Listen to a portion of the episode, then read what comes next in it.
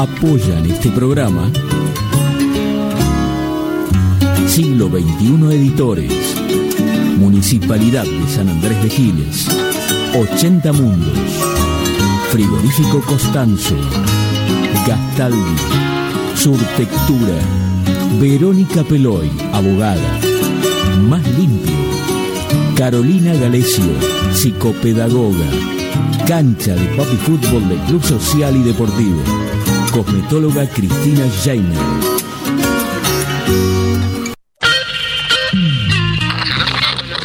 Nuestro país tiene todavía muchas cuestiones para resolver.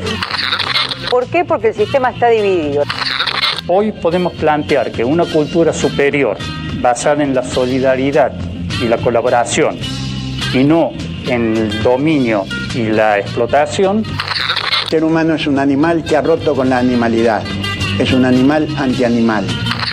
Es nuestra confianza en nosotros lo que incrementa nuestra fe en los grandes valores de la humanidad y en la certeza de que esos valores tendrán que prevalecer, no podrán ser destruidos.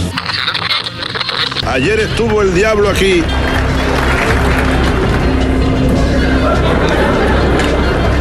En este mismo lugar huele a azufre todavía.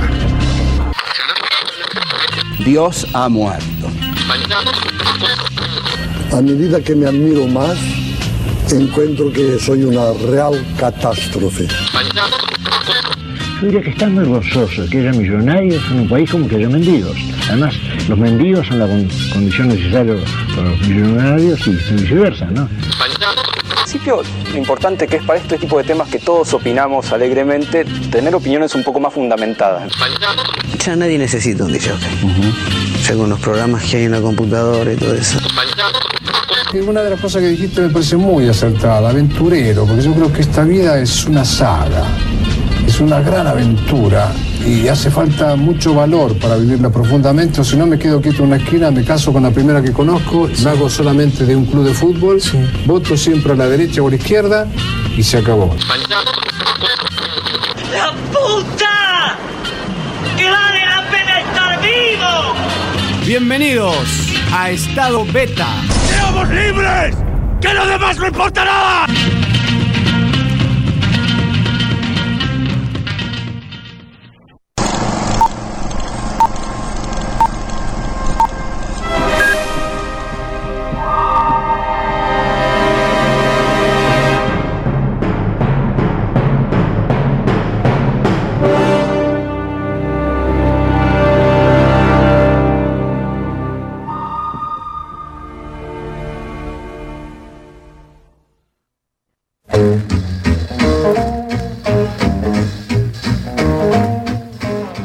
Noches a todos.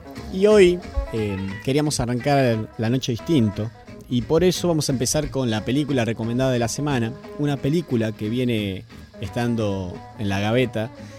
Porque la íbamos a hablar el día que vino Guillermo Fernández en el, al programa, era una película que estaba muy relacionada con él y con la temática que íbamos a tocar, pero bueno, vamos a hoy a hablar un poco de esa película. La película en cuestión se llama Mis tardes con Margarita, es una película francesa, una sensible película francesa, que está dirigida por Jim Becker y protagonizada ni más ni menos que por Gerard Depardieu y Giselle Casadesus, que son, bueno, ambos bastante conocidos, principalmente Gerard Depardieu. Está basada en una novela de Marie Sabine Roger, que fue estrenada el 2 de junio del 2010. Eh, dura aproximadamente dos horas y tiene una sensibilidad, como les comentaba recién, muy particular esta película. Eh, Gerard Depardieu encarna el personaje de Germain, que es un, hombre bastante maduro, que se lo ve como obeso, que vive en una casa rodante en el jardín de su madre, y que su vida transcurre entre el café con sus amigos, eh, la vida como de un pueblito de Francia, y su huerta, más o menos, bueno, y obviamente con las problemáticas que también enfrenta con su familia, con la madre. Y eso básicamente es como la relación que él tiene, que a simple vista parece muy simple. Y a él lo consideran como un imbécil. Sus amigos no, lo, no por esto lo, lo denigran, pero sí como que está en otro escalón. Entonces, Gerard Pardín encarna a este personaje que lo hace desde el punto de vista actoral también fascinante. Sinceramente es hermoso ya ver su, eh, su personificación. Y mm, él encuentra en una de estas caminando y sentado él cuando va a la plaza a comer, encuentra una mujer mayor que, que es una mujer, una, una anciana muy culta, y empiezan ahí a tener conversaciones de libros.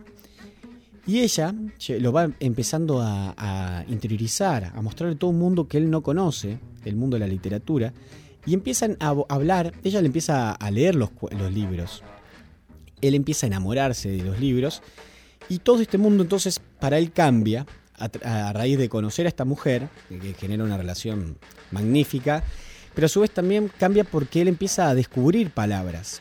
Eh, lo inocente de esto, que también está interesante en esta película, es que la palabra hace para él un conocimiento y poder em, dominar y tener mayor desarrollo.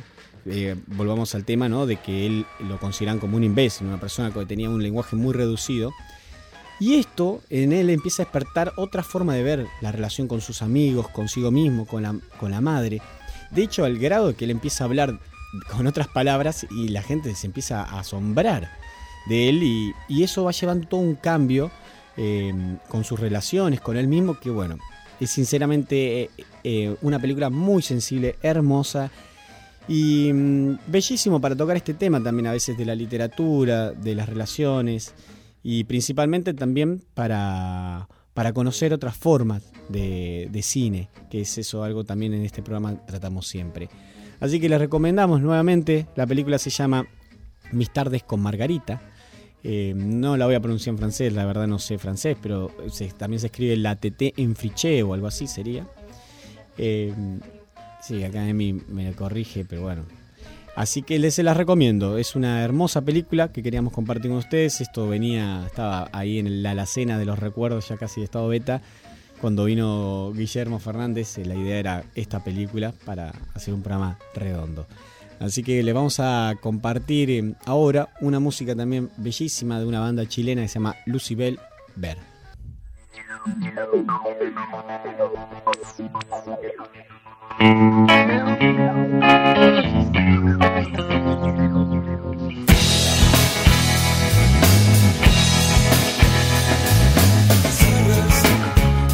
El cielo cierras miles de alas. Al Creo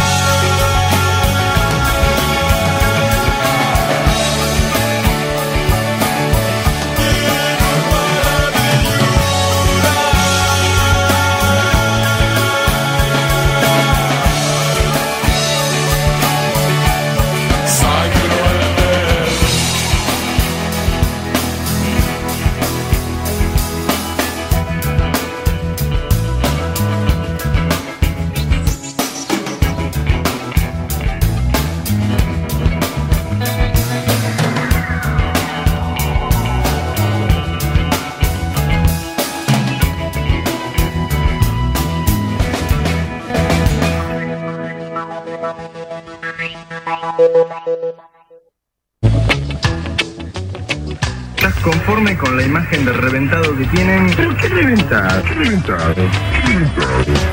Yo fui al mejor colegio de Europa. Fui la- al colegio con Príncipe Carlos de Inglaterra. Hablo castellano, francés, inglés. ¿Cómo cuánto hablas? Yo hablo cuatro. Y yo soy reventado, de repente. Y yo soy reventado, de repente.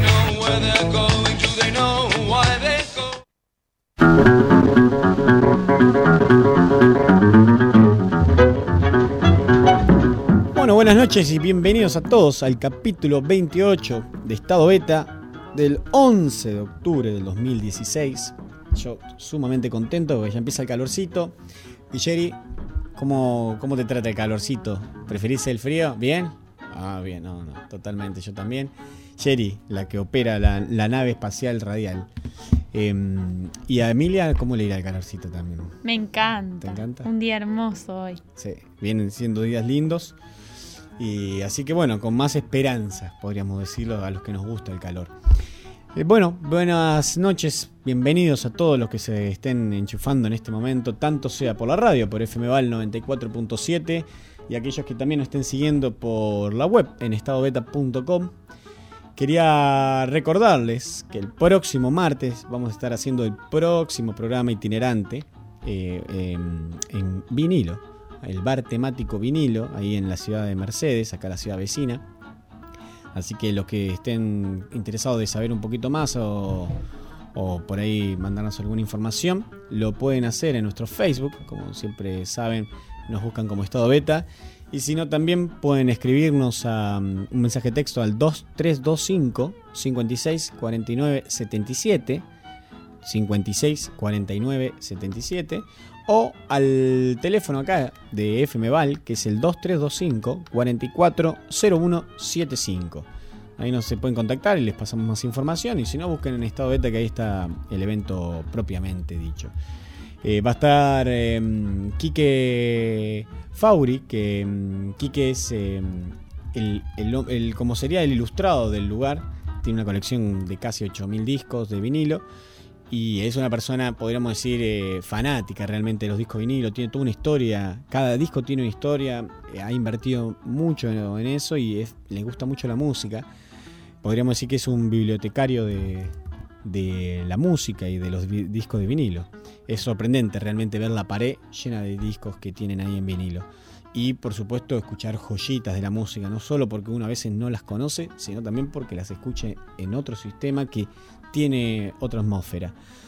Eh, va a estar, bueno, él musicalizándonos y vamos a hacer eh, algo que, que no estamos muy habituados últimamente, pero yo cuando era más joven lo, lo- tenía que hacer porque no había otra posibilidad, que era sentarme a escuchar música. La idea también un poco de esto va a ser que compartamos una, una noche escuchando música. Siempre, simplemente eso, que él nos va a ir llevando por un recorrido y sentarnos a contemplar eso con todos nuestros oídos.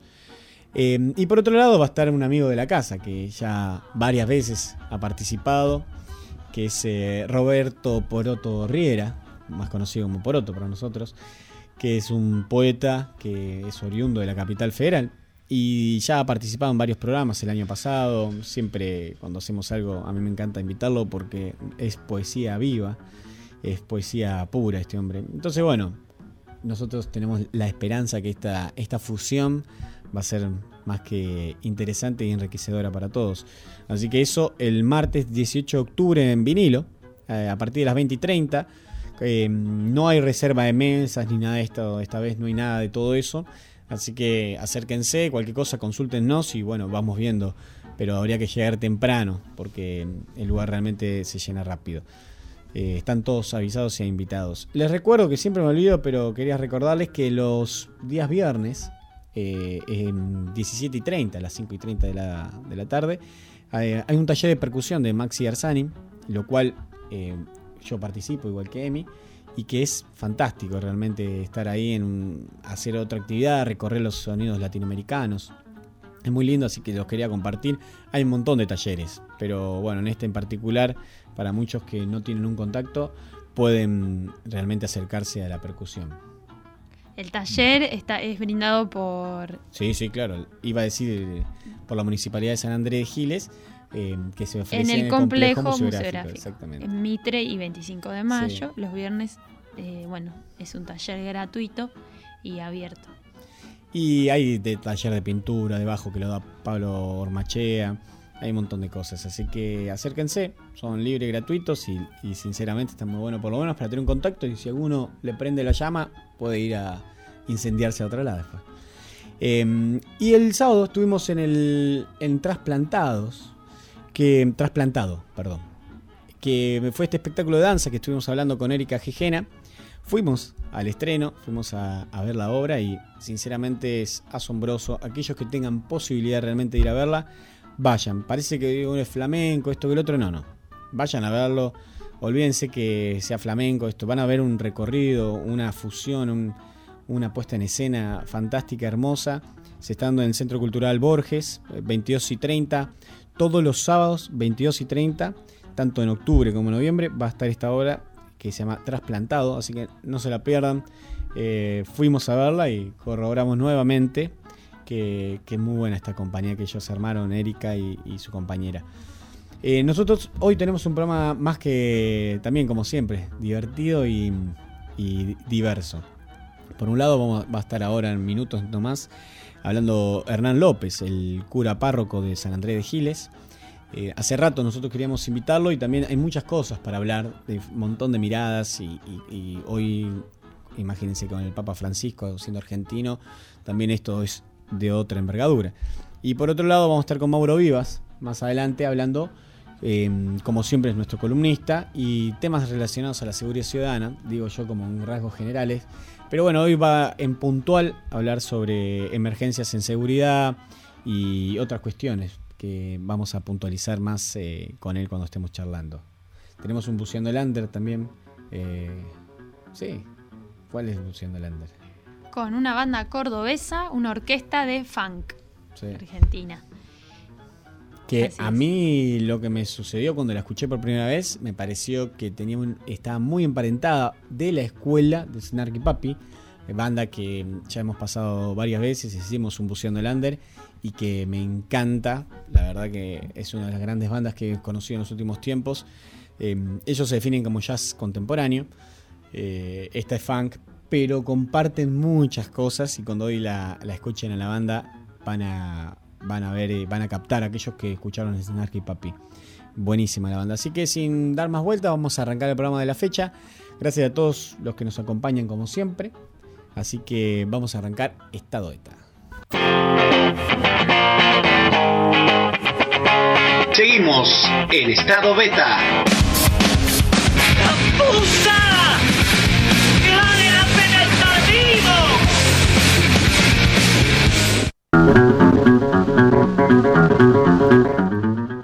Bueno, y nos sorprendió porque mm, teníamos preparado otra cosa y tuvimos que cambiarlo porque pudo venir un poquito antes, así que mm, ya lo tenemos acá en el piso de Hernán López, el cura párroco de San Andrés de Giles. Bienvenido y muchas gracias por venir hoy. No, gracias a ustedes por la invitación y perdonen así la, la rapidez y la demora en llegar.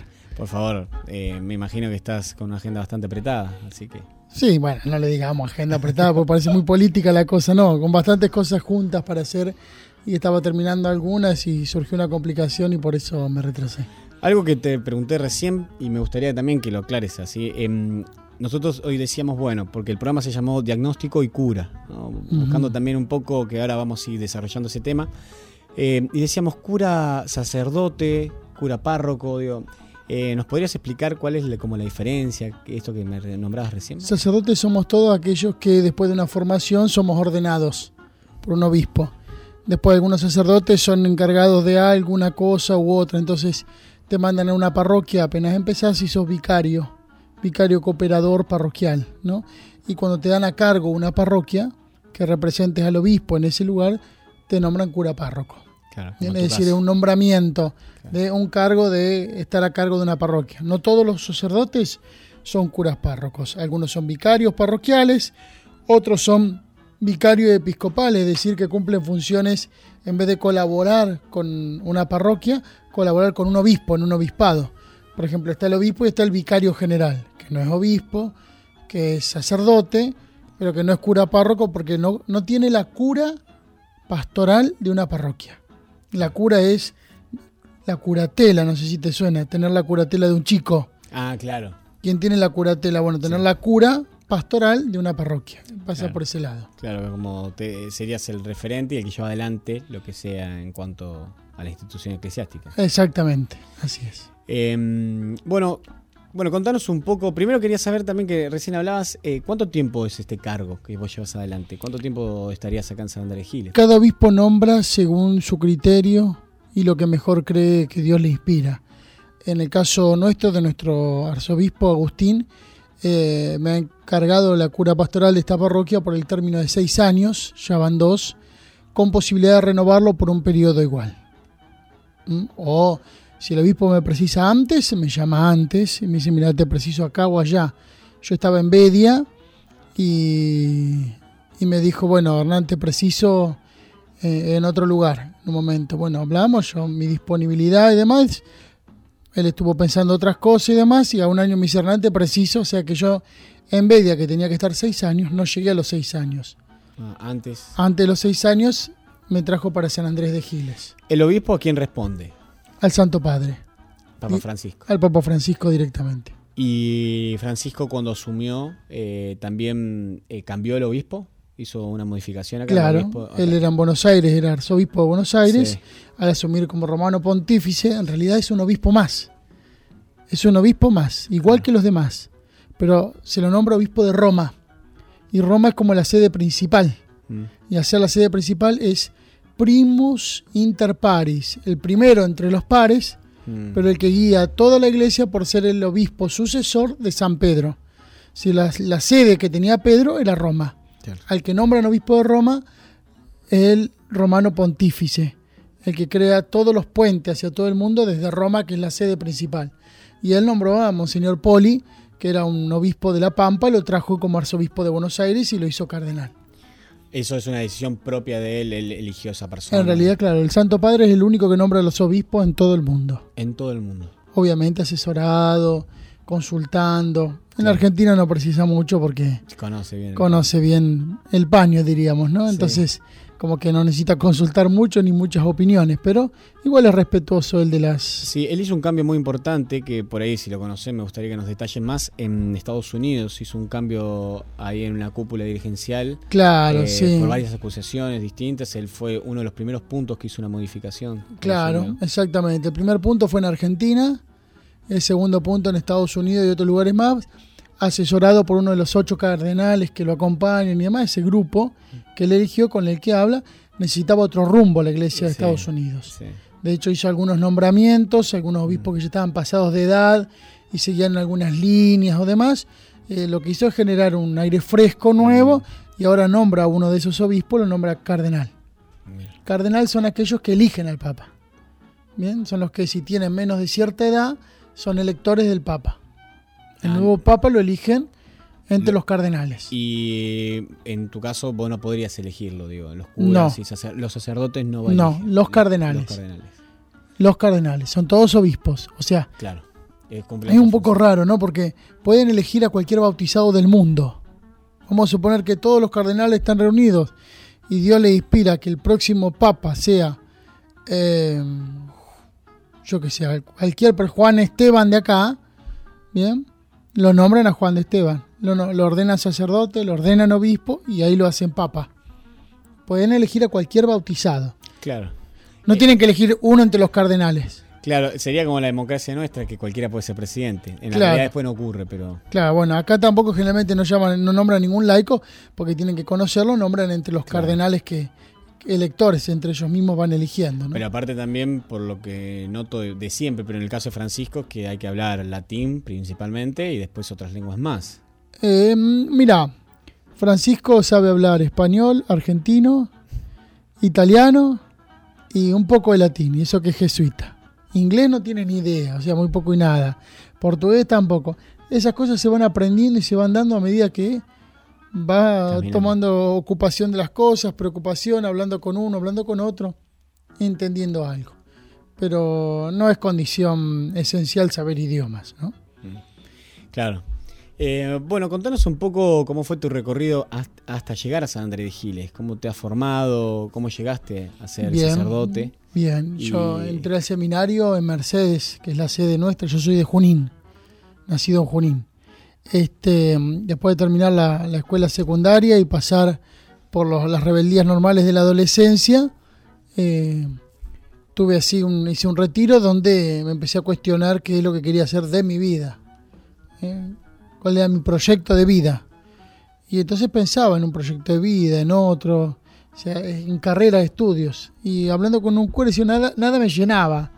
Y hablando con un cura sobre lo social, sobre el trabajo, sobre el apoyo, sobre las cosas de Dios, ¿no? me fue orientando y ayudando a descubrir que por ahí Dios me llamaba al sacerdocio. Y bueno, vamos, vamos a probar. Si no es, uno... Tiene tiempo también para los años de formación son para discernir. No es que es un pichón de cura que va a ser cura, no, es para discernir. Ahí vine a Mercedes, el obispo era Monseñor Emilio Nienovich. Arranqué en Mercedes, eh, eran siete años de formación. En el quinto año, eh, nuestro arzobispo en ese momento era Monseñor Dimonte. Y Monseñor Dimonte tiene la posibilidad de mandar becados a estudiar a Roma, a un instituto, un colegio. Eh, un colegio pontificio y universal. Entonces ahí decidió, no sé por qué, si para sacarme de encima o qué, decidió, o para ver si me, enderezaban un poco, ¿no? Eh, decidió otorgarme esa beca, elegirme a mí y a otros dos seminaristas a ir ese año. Ya había mandado eh, dos en el primer año, tres en el otro año y dos en mi año, perdón, ya el otro estaba allá. Entonces, bueno, Ahí fue donde hice cinco años y medio acá y ahí mismo partí a Roma ah, en agosto del 2002, bueno, sí, en agosto, septiembre del 2002 y allá hice todo el, último año de, estudios de la teología. Después volví en agosto de 2003, fui ordenado eh, diácono, que es el primer orden, el 5 de septiembre en la Basílica de Luján y el 11 de diciembre eh, Monsignor Dimonte me confirió el, el orden sacerdotal en la ciudad de Junín también, mi parroquia. Y me dio como primer destino ser vicario de mi parroquia. Ah, Nadie profeta en su tierra, te lo aseguro. ¿Mm? Más con las coordinadoras de catequesis, que yo decía, vamos por acá, bueno, nene, está bien, claro, si yo antes era el nene de la parroquia, ¿no? Este, difícil, te. Muy difícil. Muy difícil. Eh, luego llegó Monseñor Radrizani y me encomendó la parroquia de Bedia, Allí estuve cinco años y un poco más. Y, bueno, y ahora acá ya llevo dos años y un poquito más que me encomendó San Andrés de Giles. ¿Cuáles eran las diferencias que por ahí notás o similitudes con Junín, Bedia, eh, por ahí Mercedes en tu tiempo, Roma en ese momentito? Digo, diferencias que notás en cuanto a la, a la fe y, la entrega de la sociedad.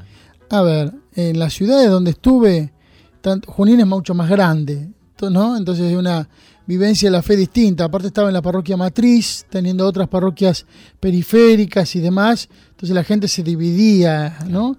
Pero mm, una linda comunidad, se trabajaba bien, era mi propia comunidad también.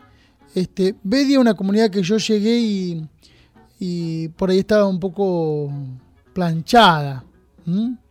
Este, así que bueno, ahí empecé a, a trabajar con distintas temáticas, ideas y era realmente una, frescura muy linda. Y aquí llegué a una comunidad que estaba un poquito adormentada, no planchada. O sea que, tenía ese ardor de querer, ¿no? Y noté una comunidad alegre, linda, para trabajar, quizás con, con cosas un poco más difíciles de entender, de convertirse y de convencerse. Pero bueno, uno siempre tiene fe de que Dios va actuando igual. Claro. Y aparte, si no, ¿sobre qué trabajaría? Claro. Exacto, sí. Pero bueno, a veces estaría bueno no trabajar sobre eso, sino trabajar sobre el compartir e ir profundizando. Eh, lo que pasa es que antes de profundizar hay que ir a la conversión del ABC.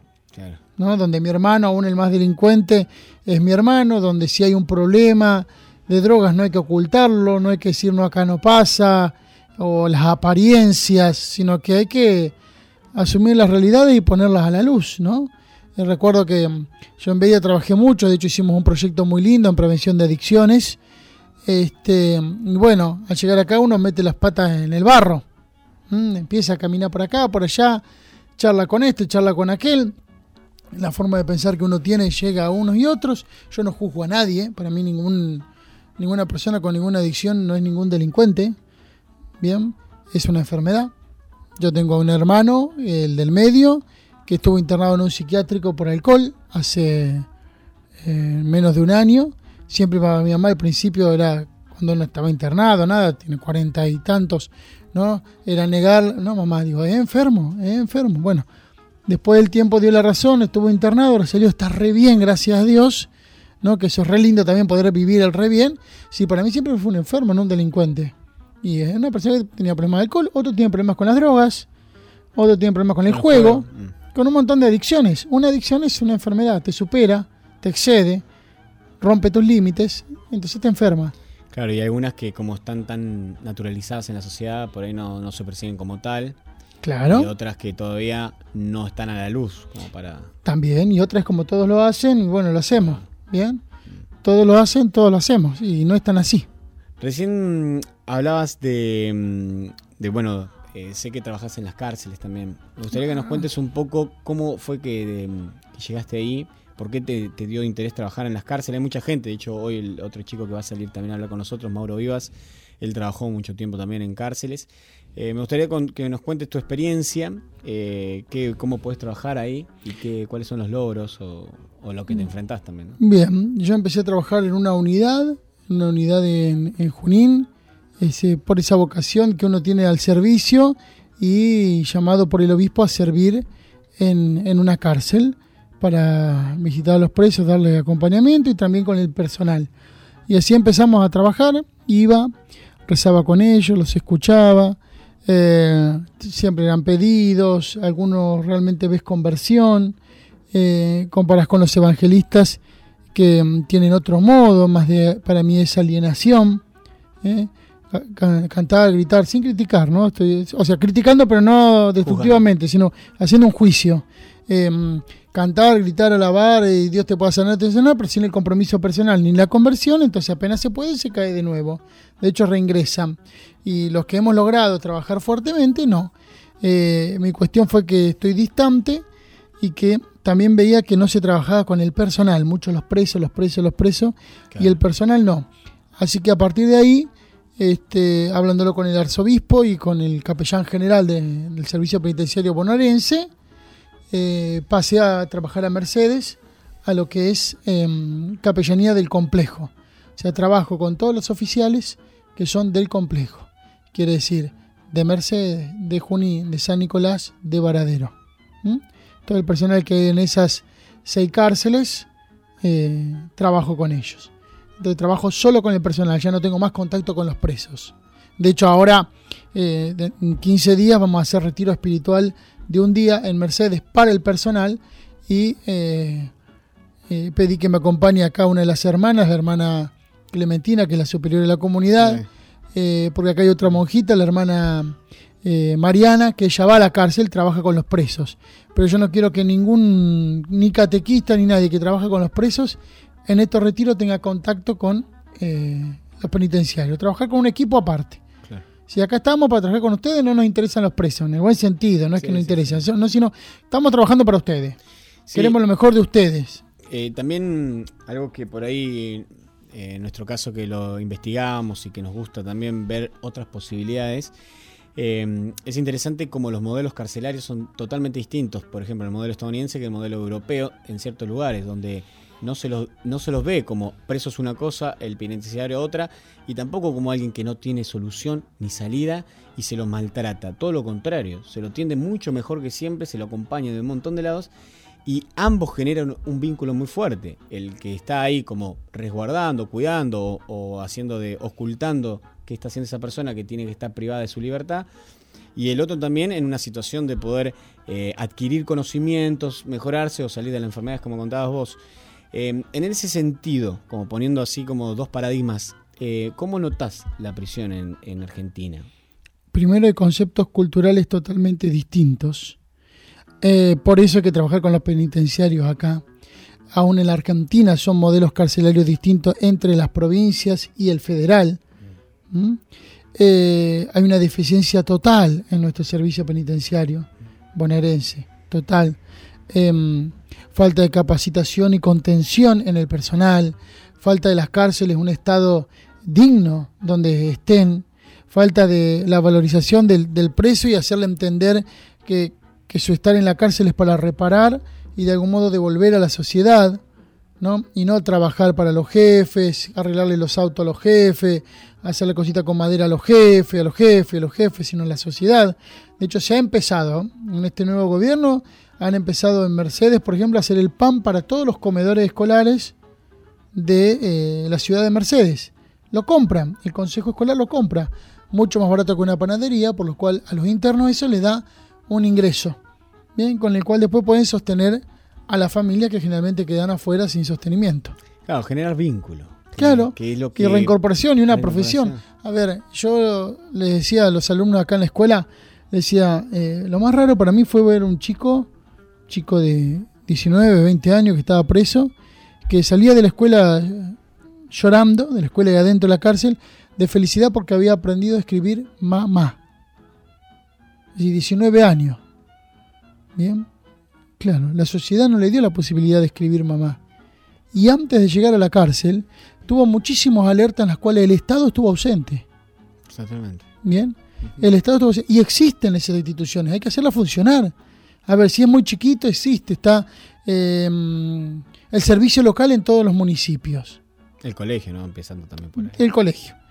El servicio local en todos los municipios. Eh, el servicio de contención eh, a la víctima. a- es decir, hay un montón que si todos esos mecanismos funcionaran, nuestras cárceles tendrían, en vez de estar sobrepobladas en el doble, estarían normales o, en ahí descenso. Claro.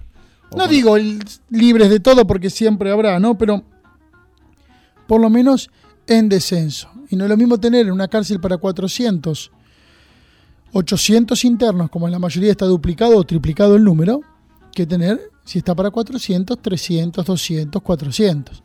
Se puede trabajar mejor.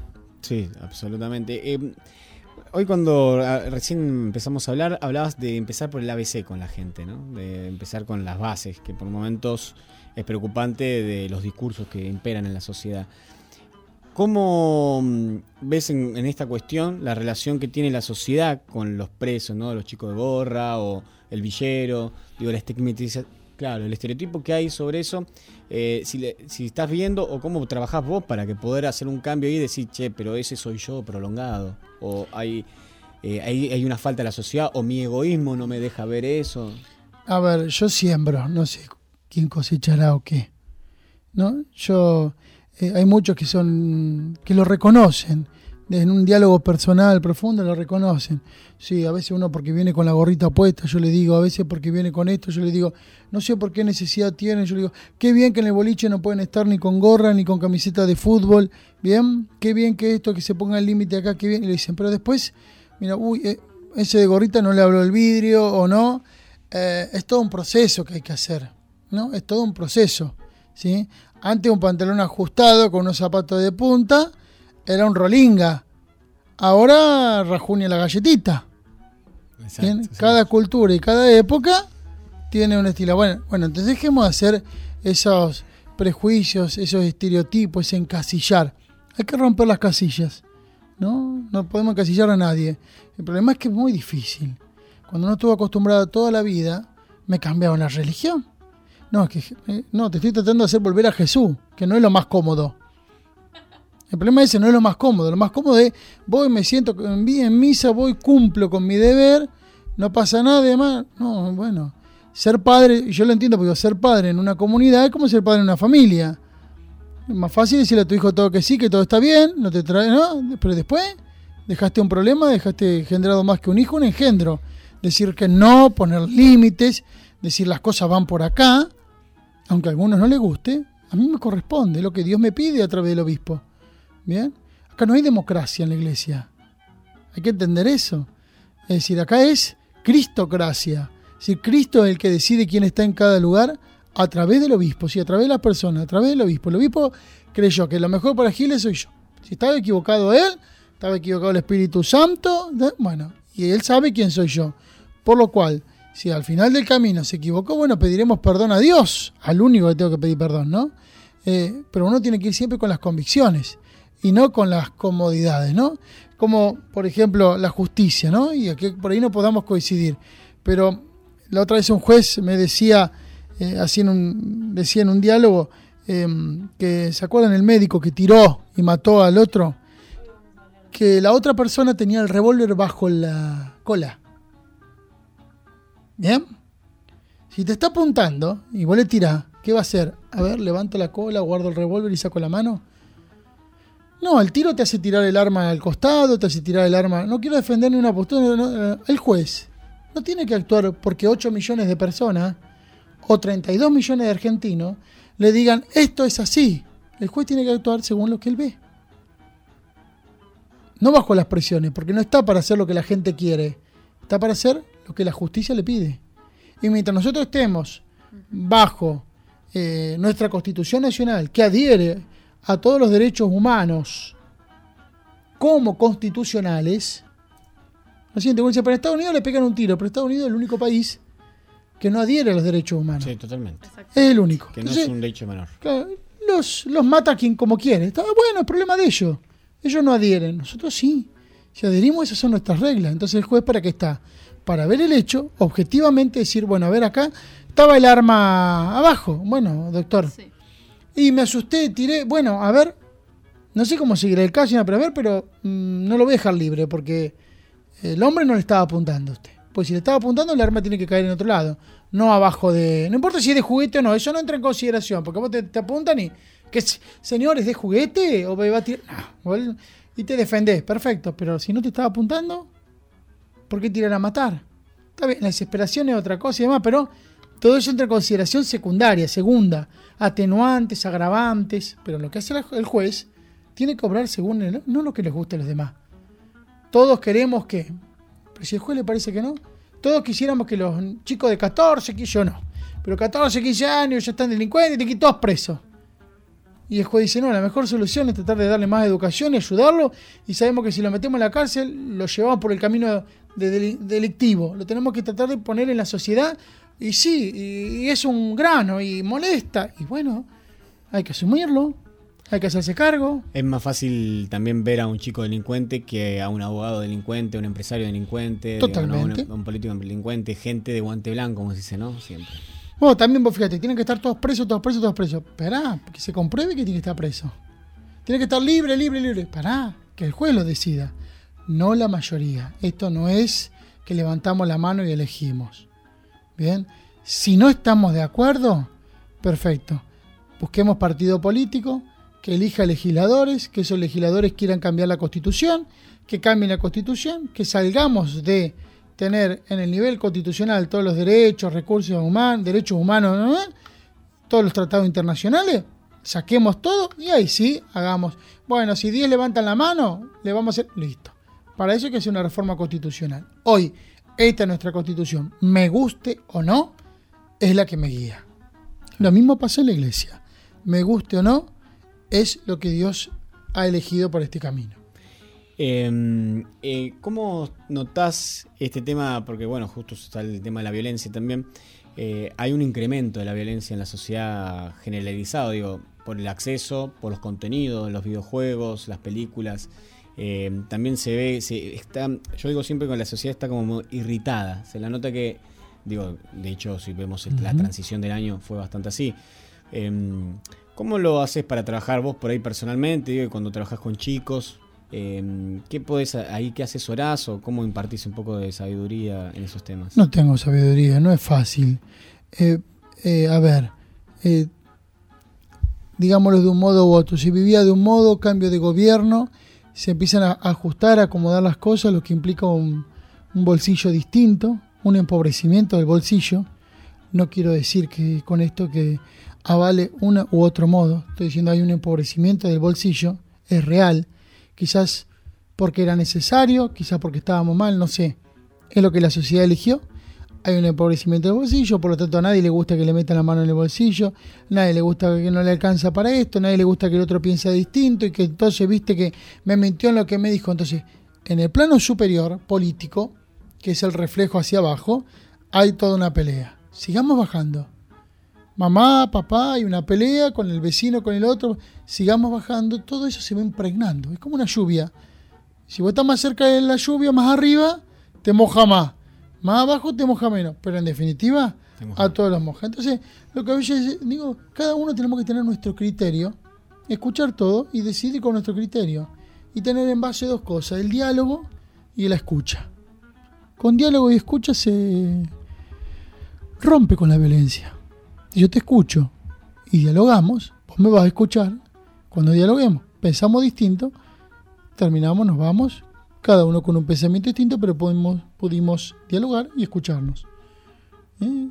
Entonces, a veces hacer juegos sobre ese modo, hacer debates, explicar la necesidad de la herramienta de la escucha y del diálogo. Uno da las herramientas.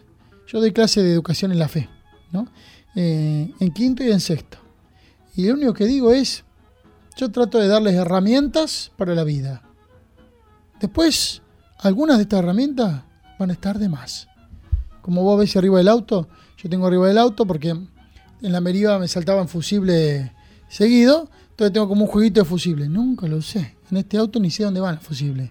Y nunca lo usé. Entonces están de más hace dos años. Bien. Y por ahí necesitaba el matafuego eh, para inflar la cubierta o uno de esos cosos que voy a inflar la cubierta para poder llegar desde el Club Argentino de Servicio hasta acá adentro con la goma pinchada. Y eso no lo llevaba. Entonces herramientas te van a faltar, algunas te van a sobrar, pero lo importante es eso. Y creo que en la vida todos tenemos que compartir las herramientas que tenemos. Eso es la sabiduría, las herramientas que tenemos para que vos tomes las que te sirven y las que no las descartes. Pero que sabes cuáles son. Entonces yo trato de hablar del noviazgo, de la relación familiar, de por qué se dan los fracasos, de por qué es necesario un proyecto de vida. Hoy los jóvenes no tienen proyecto de vida. ¿A qué se le atribuye eso para vos? Es que porque también todo este tema está atravesado el tema de cómo está la construida la sociedad. Podemos ver que alguien lo construyó o podemos ver que nosotros terminamos acá sin darnos cuenta por qué. Se destruyó la familia. Desde todos los aspectos. La familia, bien, y acá no estoy diciendo que tiene que ser casado por la iglesia, no sé si es mamá, papá, mamá, mamá, papá, papá, se destruyó la familia. Eso es lo que se destruyó. Desde todos los aspectos. Empecemos el primero. Eh, la mesa del domingo, por ejemplo, que es una pavada, ¿no? La mesa del domingo. Eh, algunos laburan el domingo y no pueden compartir. Desde que se empezó a trabajar en los supermercados, por ejemplo, los domingos. No digo acá, estoy hablando, todo empezó en cadenas grandes, ¿no? Ah, bueno, el culpable es la empresa. Perdón, ¿vos fuiste a comprar un domingo? ¿Y por qué decís que la empresa? Si no va nadie, la empresa los domingos no va a abrir. Destruimos la familia no se destruyó. Somos actores de la destrucción. Bien, se abre un supermercado. Bien, ah, vamos a hacer las compras los domingos que es el día que yo puedo. Ah, bueno, andásela el domingo. Vos sos responsable de que el domingo haya un repositor, haya un cajero que no esté con su familia. Bien, entonces nosotros ser. Esa es una pequeña cosa. Bien, el chupete electrónico, el televisor, que está prendido, entonces estamos todos. Y si no es con TN, es con Telefe, con el Canal 11, los de Aire, los de Arsat, los de Erput, los que quieras. O está. Sí, está ahí el televisor y el televisor está ahí. Fíjate que hay gente que está aburrida, no sabe qué poner y pone National Geographic, Animal Planet. Digo, sí, en la vida me sentaría a mirar cómo el cocodrilo come. Jamás. Y está puesto. ¿Por qué? Porque nos tenemos que poner a hablar y mirarnos la cara. ¿Y qué decimos? Y antes hablaban y compartían. Entonces hoy el chupete electrónico, el trabajo, la falta de compromiso, la falta de responsabilidad, eh, lo psicológico ha entrado muy en juego, el estrés que todo eso genera. Entonces, no quiero problemas. Entonces, si tu hijo genera problemas, no me los digas, no me los quiero enterar. ¿Bien? Y así es donde tu hijo sigue un camino y así es donde se, rompe, se rompió la familia diríamos, la, la, la, mesa chica donde todo se decide en casa, la familia. Nombrabas algo que es interesante en este caso cuando uno ejerce algo, está eligiendo. En el caso del consumo, cuando nosotros compramos, estamos eligiendo comprar eso, estamos apoyando ese producto, estamos apoyando esa actividad.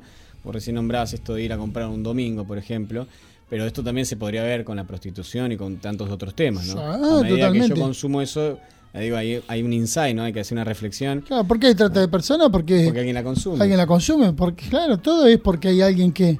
Pero te repito, se destruyó la familia.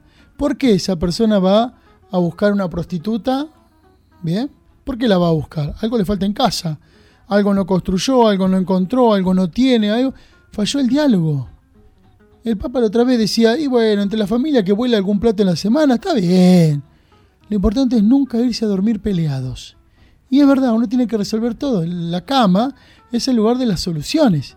Donde uno va, bueno, perdóname, bueno, bueno, bueno. Ahí es donde se tienen que dar las soluciones. ¿Bien? No podemos pelear porque pensamos distinto. Una pareja si igual es monótona. No, no, piensan distinto. Cada uno tiene su modo de pensar. Pero va en un mismo proyecto de vida. Entonces, al final hay que resolver las cosas. Y, lo- y los chicos en ese caso ves que están sin proyecto, desganados. eh, como que No hay proyecto no hay proyecto de vida. No sé qué voy a estudiar. Imagínate si le pregunto qué vas a hacer en la vida. ¿Hacia dónde es tu norte? Si no saben qué van a estudiar. Algunos sí saben que van a estudiar, pero más de eso no sé. No hay proyecto de vida. Es verdad que el proyecto de vida ya desde nuestra época se va construyendo. Viene el constructivismo permanente, ¿no? Eh, pero hoy, sin darnos cuenta, lo social hace un conductismo de la persona. Contra un post de decir, no, hay que construir, construir, construir, ¿hacia dónde? Hacia dónde el mercado o el- la sociedad actual quiere. exactamente. Hay un conductismo que se quiere negar desde la educación. Construyamos el saber. Antes sumábamos 2 más 2 porque nos decían esto, ahora si vos eh, te fijas cómo suman, cómo dividen o multiplican, yo no entiendo. Si me supera un chico de cuarto grado. Cómo suman, dividen, multiplican, restan. Nada que ver como nosotros. ¿Bien? Porque tienen que construir el saber. ¿Bien? Perfecto. ¿Para qué? Para que después como sociedad lo conduzcamos hacia donde queremos. Mercado, comercio.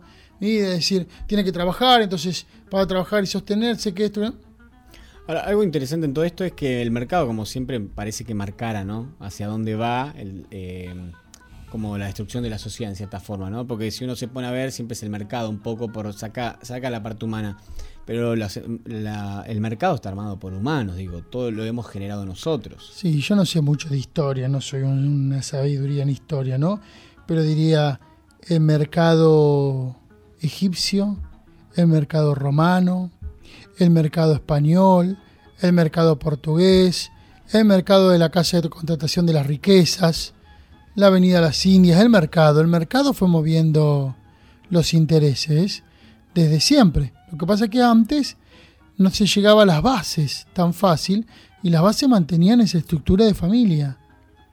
Según la cultura, pero esa estructura de familia. Hoy se ha roto eso. Entonces el mercado llegó a penetrar y a conducir los destinos de las familias. Es verdad. Sí, es eso, es el mercado. Alguna idea, ¿qué mercado es? ¿El macro, con micro? No, hombre, a ver. Sí, el mercado en general. El mercado en general. Sí, sí. Laboral, de, de- de otros modos. Claro. Em, eh, me gustaría tu apreciación del Papa Francisco. Digo, ¿qué significó este cambio de venir de un, un Papa tan duro, tan, tan poco necesario en ese momento, y este cambio que hubo con Francisco, que bueno, nosotros somos argentinos y siempre parece que es lo mejor todo. Pero sacando eso, realmente ha hecho cosas significativas, tanto cuando estuvo en Bolivia, revalorizando, diciendo cosas y actuando aunque sea desde la palabra, porque también uno dice, bueno, eh, pero tiene así cosas concretas, sí, pero como bien también nombrabas vos, son procesos largos, pero por lo menos lo dice, lo dice un primer mandatario, alguien que lo mira al mundo, entonces eso ya es sorprendente. Mm. Por ejemplo, hubiera sido importante un caso para mí, que siempre lo digo, cuando Barack Obama hubiera ido, cuando estuvo en Japón hace poco, pedir disculpas por las dos bombas atómicas, ni siquiera nombró el tema ni mencionó, hecho que hubiera cambiado un poco, aunque sea reconociendo. Eh, Papa Francisco en ese caso pidió perdón por un montón de cosas en nombre de la iglesia, siempre se pondera en, favor de la paz y bueno, eh, es significativo lo que está haciendo este hombre. Sí, para mí es muy normal en cuanto a que sigue los valores del Evangelio, profundiza y ahí disentimos al gran Papa Benedicto XVI.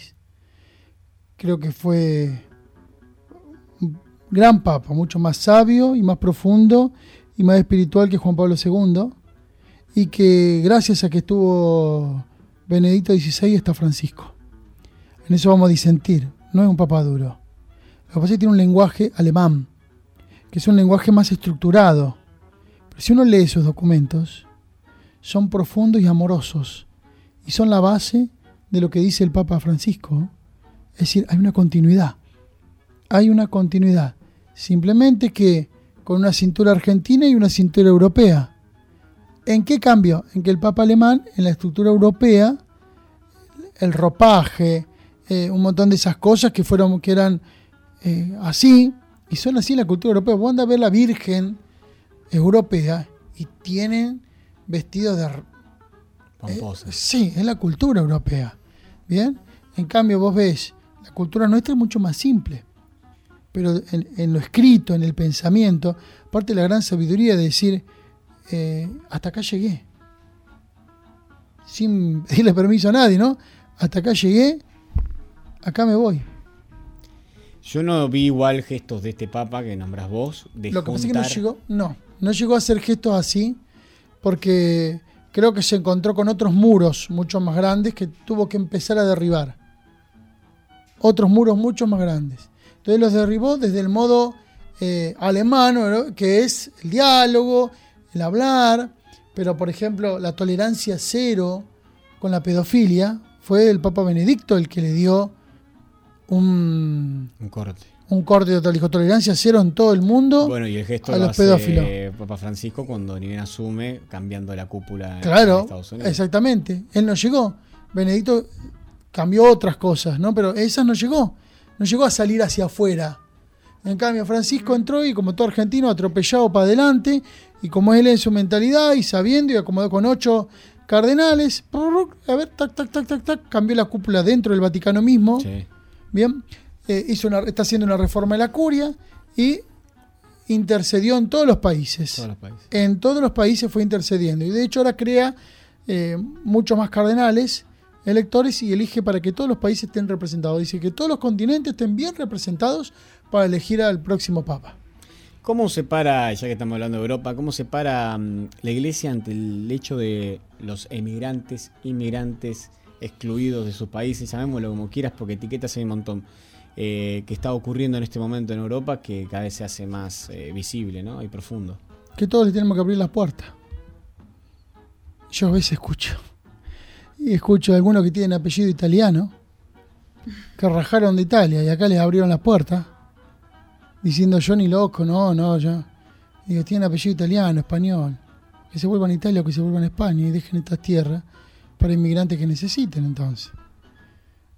Estoy diciéndolo medio al extremo, ¿no? Pero es decir, a todos tenemos que dar lugar, todos son hermanos.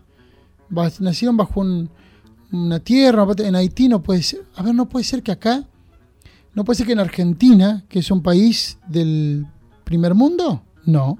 Entonces hablemos, no puede ser que en Argentina se pueda salir, haya familias que puedan salir a comer a restaurantes y en Haití haya 750 mil personas que estén en la posibilidad de morirse de hambre. Y nosotros salimos a comer a restaurantes. Me incluyo, digo nosotros. No quiero decir ustedes o algunos, nosotros. Nos damos el lujo de salir a comer a un restaurante y tenemos hermanos que. Y pero allá Haití se tiene que, se tiene que, ¿con qué recursos? ¿De qué modo? Ayudémonos. Entonces, abramos nuestras casas para que pueda venir uno, otro, para que entren, para que tengan lugar. Abrir la puerta de la casa. Entonces, al abrir la puerta de la casa, vos le das lugar a un hermano. Un hermano que no tiene la misma posibilidad que tenés vos. Y que no nació en tu patria. Entonces, el inmigrante habría que abrirle las puertas. Especialmente en Europa, que es donde llega más fácil, más rápido. Bien. Y que también son los que más metidos están en el asunto. Claro, pero nosotros también. Claro, exactamente, pero porque a ver, sí, vengan, no hay problema, pero sale mil euros un avión, ¿no? Es decir, bueno, igual acá nosotros tenemos problemas de inmigrantes de que los Sí, han traído engañados como lo que son orientales, se los han traído engañados algunos chinos, demás, y los han traído engañados y han llegado acá y están viviendo en condiciones infrahumanas en los supermercados. Este, también hay de eso, tenemos esos inmigrantes acá. ¿Te parece también que hay un momento donde hemos llegado a una especie de barbarie como, o una decadencia en la cual cualquier cosita que me saque un poquito ya estoy mejor? Entonces nunca estamos bien, porque siempre podemos estar mejor, digo, ¿no? Usando ahí bien el, el lenguaje. Eh, esto que decías vos, vivir dentro del supermercado, el otro, bueno, eh, como pan con un poco de tierra, pero bueno, antes no tenía nada para comer, y todo el tiempo estamos como un poco así, cuando en realidad parece que alcanzara para todos todo, porque si producimos tanto alimento, si podemos construir con cualquier tecnología, tierra sobra encima. Sobra tierra, sobra comida. Bien. Eh, hay un cantautor católico, este, Poli, que dice, he visto gente morirse de hambre en la calle y restos de banquete en la basura. Eh, he visto negros aclarándose la piel en hospitales y blancos oscureciéndose la piel en la playa. He visto eh, grandes queriendo dejar de fumar y no poder, y chicos queriendo fumar para parecer grandes. ¿Sí? Esta dicotomía que se mete en- es transversal a toda nuestra vida. Y parece que está bien, pareciera que está bien. Bien, pareciera que está bien. A mí cuando me dicen la legalización del cannabis, me parece bárbaro que se legalice el cannabis para uso medicinal, la flor que no necesita quemarse ni prenderse fuego, sino hacer un extracto y un aceite. Bien, perfecto. Yo no estoy diciendo legalizar la marihuana, legalizar el cannabis para un aceite y un aceite que ayuda a ciertos trastornos. Bien, ahora muchos de los que están atrás se legalicen porque así se legaliza el porro. Bueno, para mí el porro no es natural, atrofia el cerebro. Bien, ya no está, está comprobado científicamente. Muchos más estudios de los que se conocen, de que hay eh, eh, una, un atrofiamiento cerebral que trae daño y perjuicios a la larga. No ahora, ¿no? Pero la sociedad dice, no, está todo bien. Y aparte si todos fuman, fumemos, aparte sí, y en lugares públicos, entonces legalicémosla. ¿Bien? Y eh, por un lado queremos eh, sacar a las prostitutas y por otro lado legalicemos esto, a ver por qué una cosa sí, otra no. Claro. Eh, gente que vos ves desesperada por Greenpeace, eh, que vos ves desesperado por recuperar una ballena y juntan fondos y son uno de los principales este, colaboradores del aborto. Entonces matemos a las personas y salvemos la ballena. A ver, Sí, sí, sí. Así están los valores, la escala, el Podemos todo. decir que vivimos en una sociedad esquizofrénica, totalmente. bipolar. No bipolar en cuanto a psiquiátrico, pero bipolar en la vida, decimos. Un- o esquizofrénica también, sí, un modo, otro decir. Pero somos todos parte de esto. Entonces, eh, cuando aparece uno que dice, no, mira, esto es así, pero che, así no es como vivimos, así no es como vemos, así no es como. Yo me cuestiono si. Yo a veces digo, por ejemplo, bueno, y hay mucho que me miran mal, si vos tenés una casita, no, que no pague impuesto el que tiene una casita, ningún impuesto. Total, el que tiene dos, que en la segunda pague el 80% de lo que vale la casa de impuesto. Entonces va a hacer que todos colaboren uno con otros y ganen. Si el que más tiene, que más impuestos pague. ¿Y pero por qué si yo lo hice? Pero si vos llegaste a tener eso, es porque alguien no tuvo la posibilidad. Eso es lo que no se entiende. Que yo laburé, me rompí la vida para tener esto, para llegar a tener esto.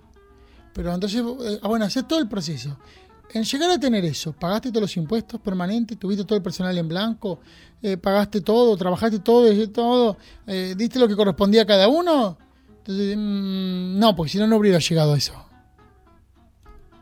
Eh, también me, me- me sugiere esta consulta para hacernos hacia todos. ¿Por qué tener tanto? No sé. ¿Qué nos lleva a esa carrera sin fin? Y que no hay satisfacción del alma y hoy lo espiritual se reemplaza por lo material. Por eso, Por el objeto. claro, aparte, a ver, los que creemos en la fe sabemos que el diablo existe. Lo conoce a Dios. Y mucho. Bien. También lo conoce que lo puede imitar. Entonces hay cosas que te parece que vienen de Dios y no vienen de Dios. Y el dibujo del diablo que es un, Un tridente. un tridente. ¿Cuántas puntas tiene? Tres. Placer, poder y dinero. Son por los tres lugares por donde entra. Bien. Y tiene esa punta de tridente que es figurativa. Entra, bien, Y queda. abre y es muy difícil que salga. Bien, es muy difícil que salga. ¿Sí? Y cuando sale, sale con mucho dolor. Bien. Yo siempre digo el ejemplo que es como los gatos. Bien, que cuando tienen relación el gato con la gata, viste que grita muchísimo la gata porque tiene eh, esas escamas. Bien, bueno, porque bueno, acá es lo mismo. Para sacarte el diablo de encima, diríamos eso, es mucho el dolor. Te cuesta horrores salir, te cuesta horrores, es decir, salir del materialismo, del placer o del poder. Son los tres lugares por los que va entrando. ¿Quién tiene el poder? ¿Quién maneja el dinero? ¿Quién, no? Este placer y bueno, una más, un poquito más, una más. ¿eh? Por eso todas estas cosas. Estamos atacando la prostitución, pero aparecen otros modelos de prostitución. estamos atacando esto, pero aparecen otras periferias existenciales, aparecen un montón de cosas, permanentemente porque el diablo es astuto. ¿A, vos en este punto te parece que sería interesante que nada estuviera prohibido, en sentido, saquemos a la luz todo? ¿O ahí hay cosas todavía que... mm, No, el límite tiene que estar. El problema también falta porque se rompió la familia, se rompió el límite. Pero volviendo al caso de la prostitución, digo, hoy por hoy, ¿cómo podríamos plantearlo? Hay que seguir por este camino. No solo prohibido, pero habría que, a ver, eh, tocar el bolsillo con la multa. Más que la prisión, porque la prisión en definitiva nadie cae preso. Tocar el bolsillo con la multa, te encontramos con una prostituta bueno, te embargamos el 50% del sueldo durante tanto tiempo para darle a esta prostituta con la que te encontramos el pago de un alquiler para donde pueda vivir sin prostituirse. Porque te encontramos con ella. Por ejemplo, tocar el bolsillo. Vos cuando te tocan, te tocan el corazón, te tocan las orejas, el pelo, te doy una remera. Cuando te quieren meter la mano en el bolsillo aparece el cocodrilo. Y mm, aún así todo, déjame que insista en este Sí. punto porque uno de los cambios que yo noto es que cambió el concepto de las cosas. Digo, la prostitución por ahí lo veíamos a alguien que estaba bajo el yugo de alguien. Hoy por hoy hay una, entre comillas digo, una opción porque es una salida económica. Digo, propia de chicas muy chicas que lo hacen total por 200, 300 pesos, algo es para ella. En, en una semana junta lo que otro junta en, en un mes. Digo, hay otra visión. de- no hay nadie que la esté presionando para hacerlo. Digo, lo hace porque es como que está interiorizado en la Sí, sociedad. no hay trata, sino que hay otro tipo de. Sí, en ese sentido, digo, yo lo veo más complicado esto, porque no solo no se entera nadie, esto es como un trato entre privados, por decir así, no, no habría sociedad que se entere, pero segundo es que la conciencia de ese hecho en sí, que es lo que más preocuparía en todo caso. Bueno, a ver, eh, ahí hay un problema en la persona que consume eso. O sea, esa otra chica eh, junta, chica o chico, junta ese dinero, ¿bien? Porque hay alguien que se lo da. ¿Y la Volvemos a lo persona que mismo. ejerce eso? La persona que se lo da. Ah, la que ejerce, Sí, la que pero porque hay alguien que se lo da. Si vos decís que si no estuviera financiado, no habría oferta. Claro. Entonces, a ver, este habría más prostitución si no fuera por plata, diríamos, ¿no? Pero claro, pero sería por placer, por diversión, por amor y no por plata, diríamos. No lo estoy avalando, pero No, quiero no, decir. sí, estamos no, charlando. exactamente, pero yo creo que hay que empezar a tocar el bolsillo de aquel que utiliza esa situación. Podríamos decir, eh, metafóricamente hablando, eh, impuesto al consumidor. ¿Bien? Por ejemplo, claro, le pagué 300 pesos a la prostituta, bueno, pago por un año 3 mil pesos de multa todos los meses. ¿Te gustó? Te salió 300. Te agarramos 3 mil pesos por mes todo el año. Mira qué barata te salió la joda. Y en cuanto a la. No, algo que en, particular nosotros lo hablamos siempre, eh, ¿no habría que empezar por la publicidad? También, es todo el mercado, el comercio, hay que vender. Vos te sentás en el cine, ¿eh? Bien, y las primeras tres propagandas son de Coca-Cola. Para que salgas a tomar una Coca-Cola y consumas Coca-Cola. Y te da sed. Claro, si se sabe que la imagen y el oído, cuando te tocan dos sentidos, nosotros somos. Se acciona el pensamiento y la acción. Y la reproducís voluntad. claro. Claro. es así. Dos sentidos. El ruidito, el psh, y la haces así. Empezás a tener sed. Bien. Ponete un cartelito acá que diga el vidrio y te diga, toma una Coca-Cola fresquita, que te vaya apareciendo así. Acá y buscás el kiosco abierto para comprar una Coca-Cola ya. Bien. Y le pagás lo que sea. El consumo, el mercado. Eso es lo que nos va matando. Porque se destruyó la base, la familia. Claro, pero mi pregunta apunta es cómo hacemos por ahí. Y esto te, te- yo sé Este que te estoy poniendo en un brete. Yo, obviamente, No, pero no, juguemos a adivinar el futuro. Digo, ¿cómo te parece que podemos hacer para revertir estas situaciones o poner límites? Porque más allá del límite personal que cada uno haga de no tomar su Coca-Cola o hacer lo que haga, hay un, un tema social que impera. Tanto en Prim- programas televisados. Creo que hay que agarrarlo desde cuatro o cinco lugares. Uno es al futuro, otro es en el presente, pero todo a la vez. Es decir, empecemos con la educación de los más chicos. Una educación distinta. Ataquemos la publicidad. ¿Mm? Ataquemos la publicidad. Que la publicidad no pueda contener, así como el atado de cigarrillo trae. Sí. Bien, ataquemos la pu- publicidad. Que la publicidad sí, perfecto, pero ingeniosa lo que quiera, pero no con algo que genere una adicción o que supere a la persona. Porque se sabe por dónde atacarlo. Bien, ayudemos a construir de nuevo la familia, el tercer aspecto. Y hagamos so- desde la sociedad eh, hincapié en los límites, la tolerancia y los límites. Bien, es decir, hay una tolerancia y unos límites, por ejemplo, en todo, ¿no? Eh, yo me acuerdo que eh, cuando estuve en Kiricuncu, un lugar que no existe, obviamente, eh, hay una ley que en todo Kiricuncu no se puede eh, comprar alcohol en ningún lado hasta desde las 21 horas hasta las 10 de la mañana. De las 21 horas hasta las 10 de la mañana del otro día. Vos vas a un supermercado, estás en la cola, cola larga, llegan las 9 y no, porque la tiqueadora está anulada por el Estado y no permite. Bien. Después hay otros lugares donde hay tiqueadora que parece que se puede tiquear el alcohol a las 10 de la noche. Bien. Y hay en kioscos o lugares donde te puedes salir con dos damas juanas de vino teniendo 14 años a las 11 de la noche. Bien. Dos damas juanas de vino teniendo 14 años a las 11 de la noche. A ver, ahí qué falla. Ahí falla. El Estado, la familia, la educación, la publicidad El comerciante. y el comerciante. La responsabilidad, ¿no? Que en el Claro. fondo también depende de cada Los cinco. Entonces, yo te agarro con eso y te pongo una multa. Y yo me acuerdo que en Bedia, yo lo hablaba mucho, me veían entrar a un kiosco o algo, ¿no? Y venía alguien a comprar cerveza o algo y se iba, porque me veían a mí. Bien, yo no estoy acá para juzgarte. Comprá, llévatela. Bien, comprá, llévatela. Ahora, si yo veo, te veo la cara de mal, el día de mañana un problema, y si te bueno, a ver, vos mamá lo dejaste. El comerciante vendió. Bien, somos cómplices, uno tendría que denunciar. Bien, uno tendría que denunciar. Pero, a ver, también hay que saber que denunciar cuando tenés un Estado presente, cuando hay alguien que se hace cargo, que pone límites. Total, no pasa nada. Yo, por ejemplo, soy una persona que me encanta tomarme una cervecita. Ahora vos me ves que yo me voy en el auto a un lugar bien, y tengo que manejar y no tomo alcohol. Ni me ofrecen un... No, si tomo, tomo una copita como para brindar, un, me explico algo así. No quiero manejar. ¿Quieren un mate? Podría ser, Sí, sí. por favor. Este, no quiero manejar, ¿por qué? Porque yo mismo eh, estoy generando. Entonces, chistosamente digo, mirá si me agarran y dice el cura borracho. Bien, lo digo chistosamente, es una convicción. Claro. Toma, Toma, toma, toma. No, toma el primero vos, total. Mm. Es una convicción y ahí están. Las convicciones no hay que claudicarlas.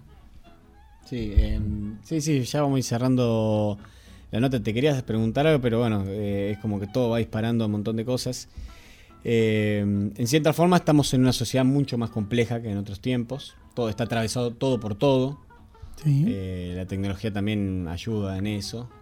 Eh, te quería preguntar, ya que hablábamos tanto de la familia, ¿cómo es la visión por ahí tuya o de la iglesia o, o de cómo fuera el organismo eh, sobre la familia? Porque vos decías hay que recuperar la familia, pero la familia también hoy es distinta. La familia puede haber dos hombres con hijos adoptados, puede haber dos mujeres con otro hombre, digo, la familia realmente ha cambiado en su forma. Sí. Em, No en el fondo, pero sí en la forma. exacto. El fondo es el mismo. Amor, diálogo, límites, tiempo para uno, tiempo para la familia. Ponele el estereotipo, el modo que quieras. ¿Bien? Pero están faltando ese fondo. Eh, Estamos hablando de los modos de ser, pero no del ser. El fondo. ¿Bien? Son dos hombres, dos mujeres, se aman. Bendito sea Dios que se amen. ¿Quién va a estar en contra de que se amen? ¿Bien? Ni la iglesia ni yo estamos en contra de que se amen. ¿Bien? Em, algunos dicen, sí, hay hijos que están mejor con ellos y demás. Bueno, esa fue la decisión, están. Sí, bueno, a ver, pero que no falte el diálogo. Bien, que no sea la imagen de que pudimos adoptar y tenemos dos nenes. No, no, que los tenga porque querés en una sociedad mejor, donde haya diálogo, donde haya límite. Mirá, hoy los padres quieren ser amigos de los hijos. Primer grave error. Los amigos, la definición de amigos aristotélica, agustiniana, atomista, de las grandes corrientes filosóficas, bien, la amistad es el alter yo, el otro yo, que lo elijo y que comparto, y que entre los dos nadie manda sobre nadie. Decime, un padre y un hijo, ¿no hay autoridad? Sí, pero hay autoridad para algunas cosas. No, no, o hay o no la hay. Entonces no puede haber amistad. Entonces vos, papá, por ejemplo, ¿sabés que tu hijo tiene 17 años y dice, mamá? Sí, mi mamá y mi papá sabían que yo me agarraba unos pedos terribles cuando tenía 17 años. Bien, lo sabrían. Que no me viera. Que yo no llegara a casa en pedo. No, prefiero que llegue a casa y no que esté. No, no, que yo no llegara a casa en pedo. Pues yo llegaba a casa en pedo, no me iban a echar. Pero te aseguro que por dos meses no salía. Yo cumplí 18 años en mi casa, nunca me voy a olvidar. La odié a mi mamá y a mi papá. Los odié. Cumplí 18 años y me había comprado un barril de cerveza. Para un montón, un barrilito. No alcanza para nada. Teníamos una puerta por el costado y entonces entrábamos las cajitas, los tetras. Bien. Eh, se tomaba en aquellos momentos sangría, era lo que más se tomaba. No es como ahora el Fernet, no, Fernet ni, ni sabíamos, el Gancia era. Pues entraban por una puertita atrás. Entonces tomábamos, empezamos a jugar y manchamos unas paredes de que lo que con mucho esfuerzo mi mamá había logrado hacer para que viniera a vivir mi hermano. Yo digo que fue mi hermano mayor, él dice que no, no sé quién, no importa. Fueron y le contaron, ¿no? Y cuando voy por delante, mi mamá vio yo también que en el que estado estaba, bueno, bueno, eran los 18. Entonces me dice, digo, bueno, mamá, salgo. No. Como que no son mis 18. Voy a salir. José le dice a mi papá, ¿no? ¿Quiere salir? No, no salís. ¿Cómo no voy a salir? Bueno, dice mi mamá, salí. Después que limpie las paredes, salí. No, yo mañana. No, no, no. Después que limpie las paredes, salí. Salieron todos, yo me fui atrás, prendí las luces. Como estaba en el estado que estaba, no era borracho, no era ebrio. Alegre. Alegre. Y había manchitas de ketchup y demás. Y yo le daba con el trapito y la manchita rojita se hacía rosada por toda la pared. Cada vez más roja y me faltaban tres paredes. Entonces, mamá, yo no termino más, no salgo. Si lo tenemos que hacer nosotros, no salís. Si lo hacemos mañana, no salís. Claro, cuando vi que no podía, empecé a insultar todo, fui, golpeé, cerré- le- dije de todo, cerré la puerta de la pieza, me puse a llorar, 18 años, y a gritar y a insultar, bien, que no me dejaban salir. Al otro día ni te cuento, ¿cuánto me duró? Dos o tres días.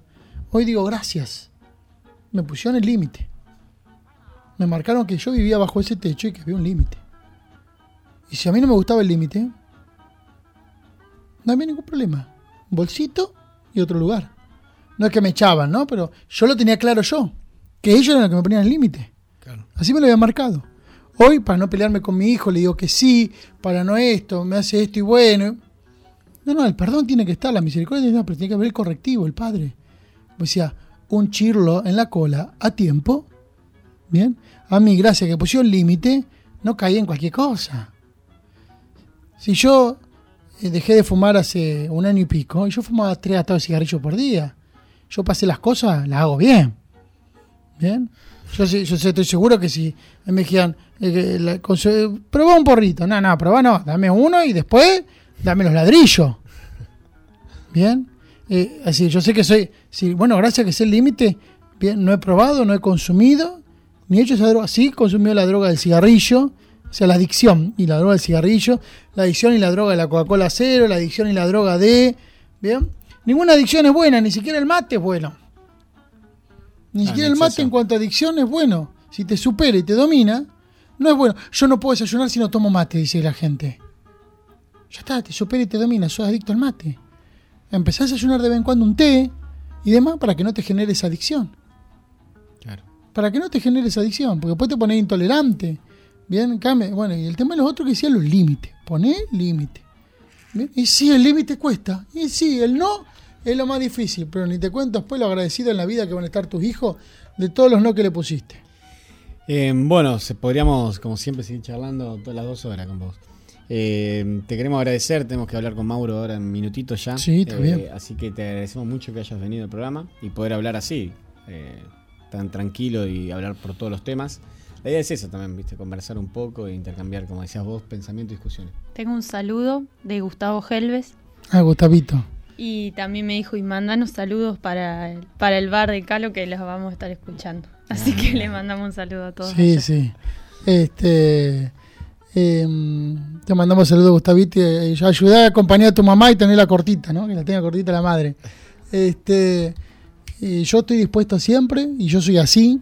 Hablo con la libertad de los hijos de Dios, y hablo lo que pienso, y por ahí me puedo equivocar en, muchos aspectos, pero son las convicciones.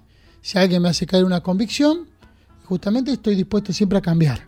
Bien, estoy dispuesto a cambiar. Hasta ahora en estas cosas, en algunas he cambiado, Sí, sí. Yo en algún momento pensé que el, el porro era mejor que el cigarrillo, yo que fumaba mucho cigarrillo, porque todos me decían, y un porrito los viernes o los sábados y nada más. Y vos fumabas todos los días.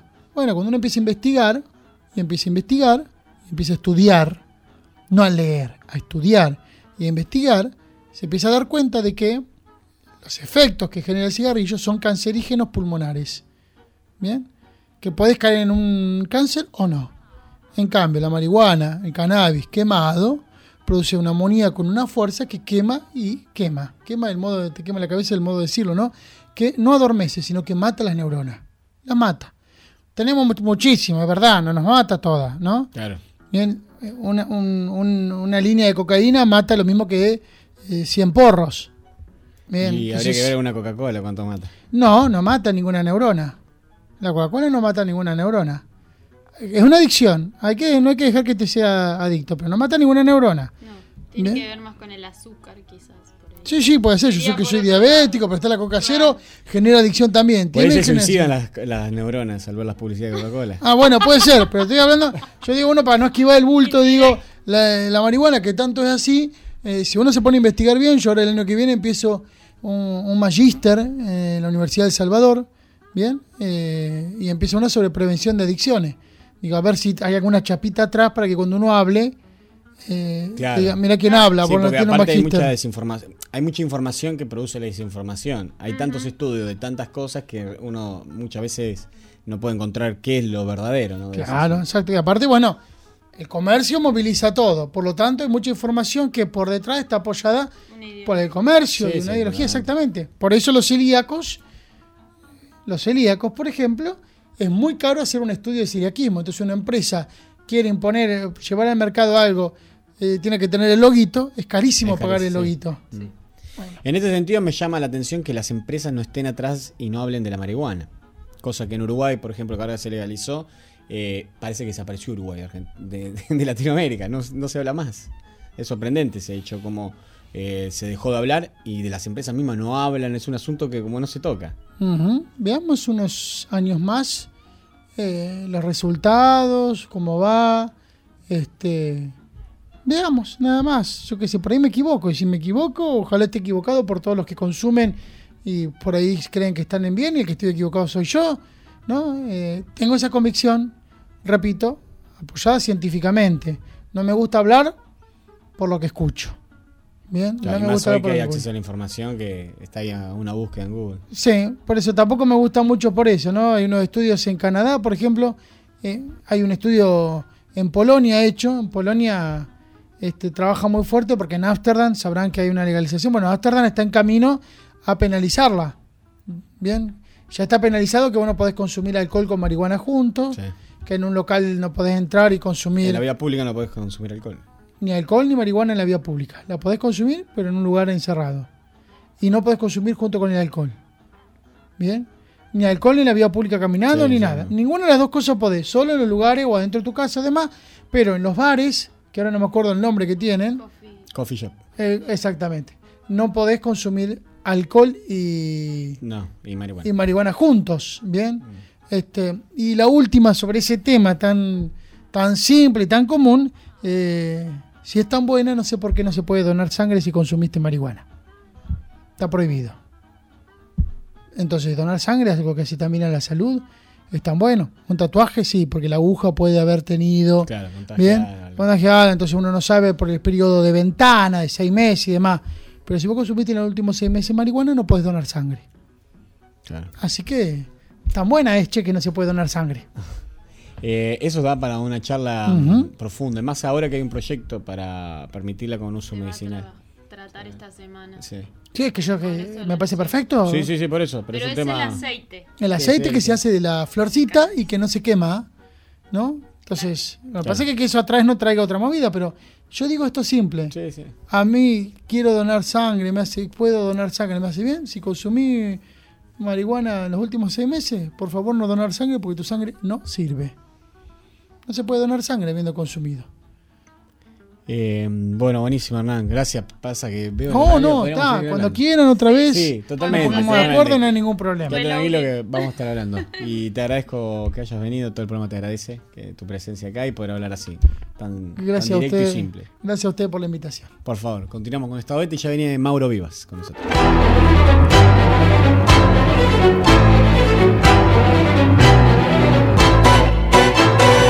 Siglo XXI Editores. Textos clásicos de referentes de las ciencias sociales. Materiales de calidad y excelente presentación que enriquecen el mercado editorial y el desarrollo y la vitalidad de la cultura latinoamericana. Conoce el catálogo en siglo editores.com.ar.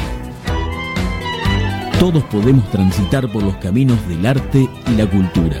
La Dirección de Cultura y Turismo de la Municipalidad de San Andrés de Giles te invita a participar de talleres gratuitos en barrios y en localidades, muestras, certámenes literarios de cuento y poesía, salones de pintura, obras de teatro, conciertos, ferias y que visites el Museo de la Familia Gilense. Acércate al Centro Municipal de Cultura en Rivadavia 752 o al Complejo Municipal Museográfico y Cultural, Mitre y 25 de Mayo. Búscanos en Face como Dirección de Cultura y Turismo SAG. Sintiendo tu pulso, caminamos con vos. 80 Mundos, agencia de viajes. Somos una pequeña empresa que desde 1996 trabajamos en la promoción de viajes y turismo, generando y valorando la confianza con nuestros clientes. Nuestra casa central está ubicada en San Andrés de Giles, en Alcina 432, teléfono 02325 440741. También estamos en San Antonio de Areco y en Capital Federal. Visita nuestro sitio www.80mundos.tour.ar y conoce nuestras propuestas. 80 Mundos, agencia de viajes. Frigorífico Constanzo, verdaderamente del campo a su mesa. Tenemos los mejores cortes de cerdo, lechón, cordero, chivito y todos los productos de granja. Visita nuestros locales en San Andrés de Giles, Rivadavia y Suero, en Mercedes, Avenida 17 entre 26 y 28, en Luján, Avenida Carlos Pellegrini 1371. Buscanos en Facebook y conocé nuestras ofertas. Frigorífico Costanzo, verdaderamente del campo a su mesa. Acércate a la experiencia DirecTV con CG Comunicaciones. Con DirecTV podés disfrutar de la cobertura más completa de las mejores ligas de fútbol del mundo. Llegamos a todos lados, más de 54 canales en HD. Podés mirar online lo mejor de DirecTV, donde y cuando quieras desde tu computadora, tablet o teléfono celular. Además, podés grabar en vivo todos tus programas favoritos. DirecTV tiene la mejor imagen y el mejor sonido. Comunicate al teléfono 02325 1568 5085 o 02325 44 26 14. Visita nuestro local en Rivadavia 674 San Andrés de Giles. También somos agente oficial de Movistar. Acércate y conoce a CG Comunicaciones. Gastaldi, todo para el campo y la construcción. Somos una empresa familiar con 45 años de experiencia aportando calidad, diseño y servicio. Visita nuestro sitio en www.egastaldi.com.ar. Contactanos a los teléfonos 02325 44 36 75. Experiencia, asesoramiento integral, personal capacitado. Envíos a domicilio, el mejor precio y calidad del mercado. Gastaldi, Campo y Construcción. Surtectura Estudio de Arquitectura. Te acompañamos en la búsqueda de las diferentes maneras de vivir tu lugar en continuo diseño de tus propias formas. Conocenos en surtectura.com.ar. Teléfono 02325 40 54 10 o visitanos en Chacabuco 554 San Andrés de Giles, provincia de Buenos Aires, Argentina. Surtectura Estudio. La arquitectura como un sendero compartido para la construcción de lugares. Verónica Peloy, abogada, civil, familia, sucesiones, daños, comercial, sociedades.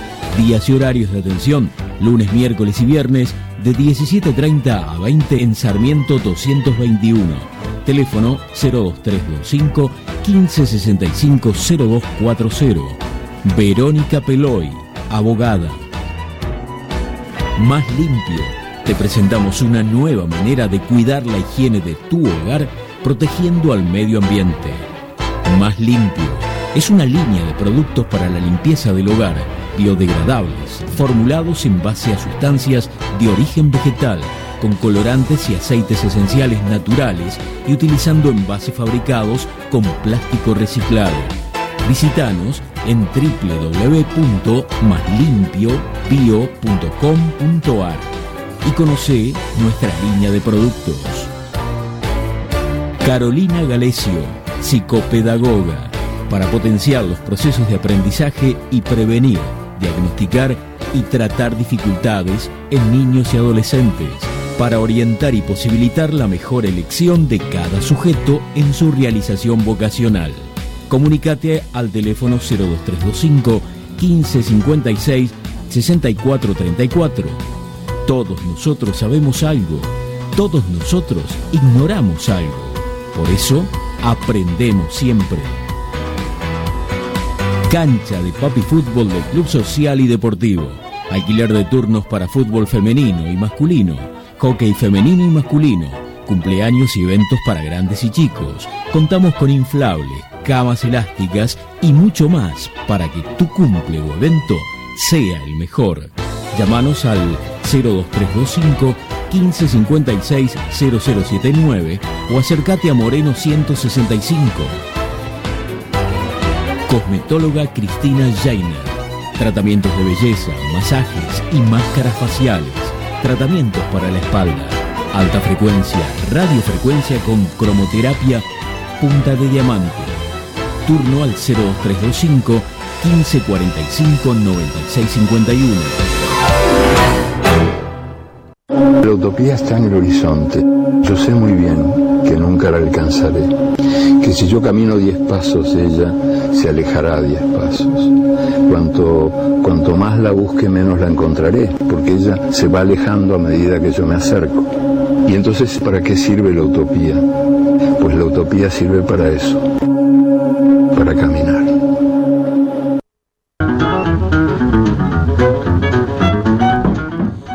Bueno, y continuamos con Estado Beta.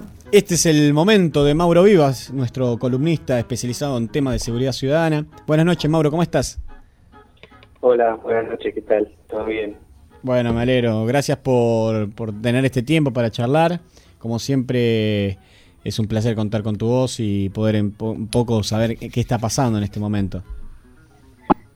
Bueno, bien, acá, eh, acá andamos. eh, hace un rato llegando del trabajo. Eh, no pude enganchar toda la conversación con Hernán, me hubiese gustado. eh, pude enganchar la última parte, digamos, me, me contaba Emi algunos mensajes que fue tocando algunos temas de los que por ahí voy a hacer referencia ahora, que es eh, un poco esta cuestión que se viene dando de, algunos discursos políticos y mediáticos, y por supuesto con eco en la opinión pública, eh, legitimando, digamos, determinados tipos de violencia y legitimando la violencia de, eh, en algún caso, la violencia letal. Y, y eso es un poco lo que de lo que iba a hablar hoy. Perfecto, perfecto, perfecto. Sí, aparte hubo hechos significativos. A ver, siempre ocurren, pero no, pero en los últimos tiempos también hubo hechos como de justicia por mano propia y demás que me parece que han puesto de vuelta el tema en la mesa y que, que claramente hay que charlarlos y profundizar.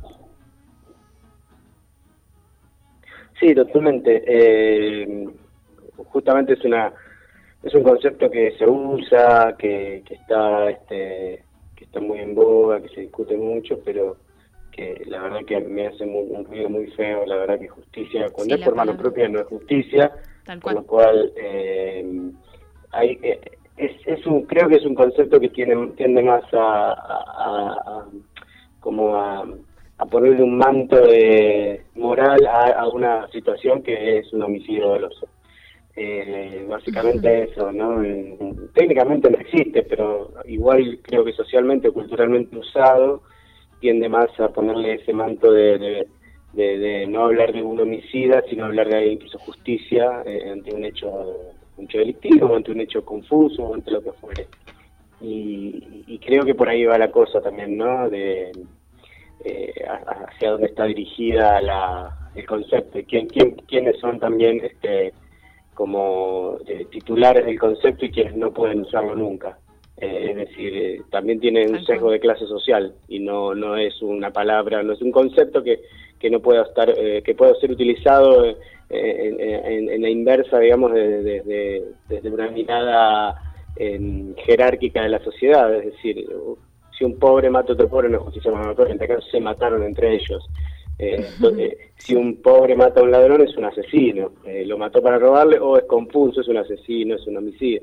Eh, en cambio, si el médico, si el carnicero, si el eh, X, ¿no? Eh, por ahí creo que va un poco la, la discusión. Claro, según quién lo mire o quién habla, el discurso, ¿no? Impera y como bien de, me- notabas vos en lo que estaba diciendo yo que decía justicia, en realidad es un crimen por mano propia, en realidad, ¿no? Sí, totalmente, totalmente.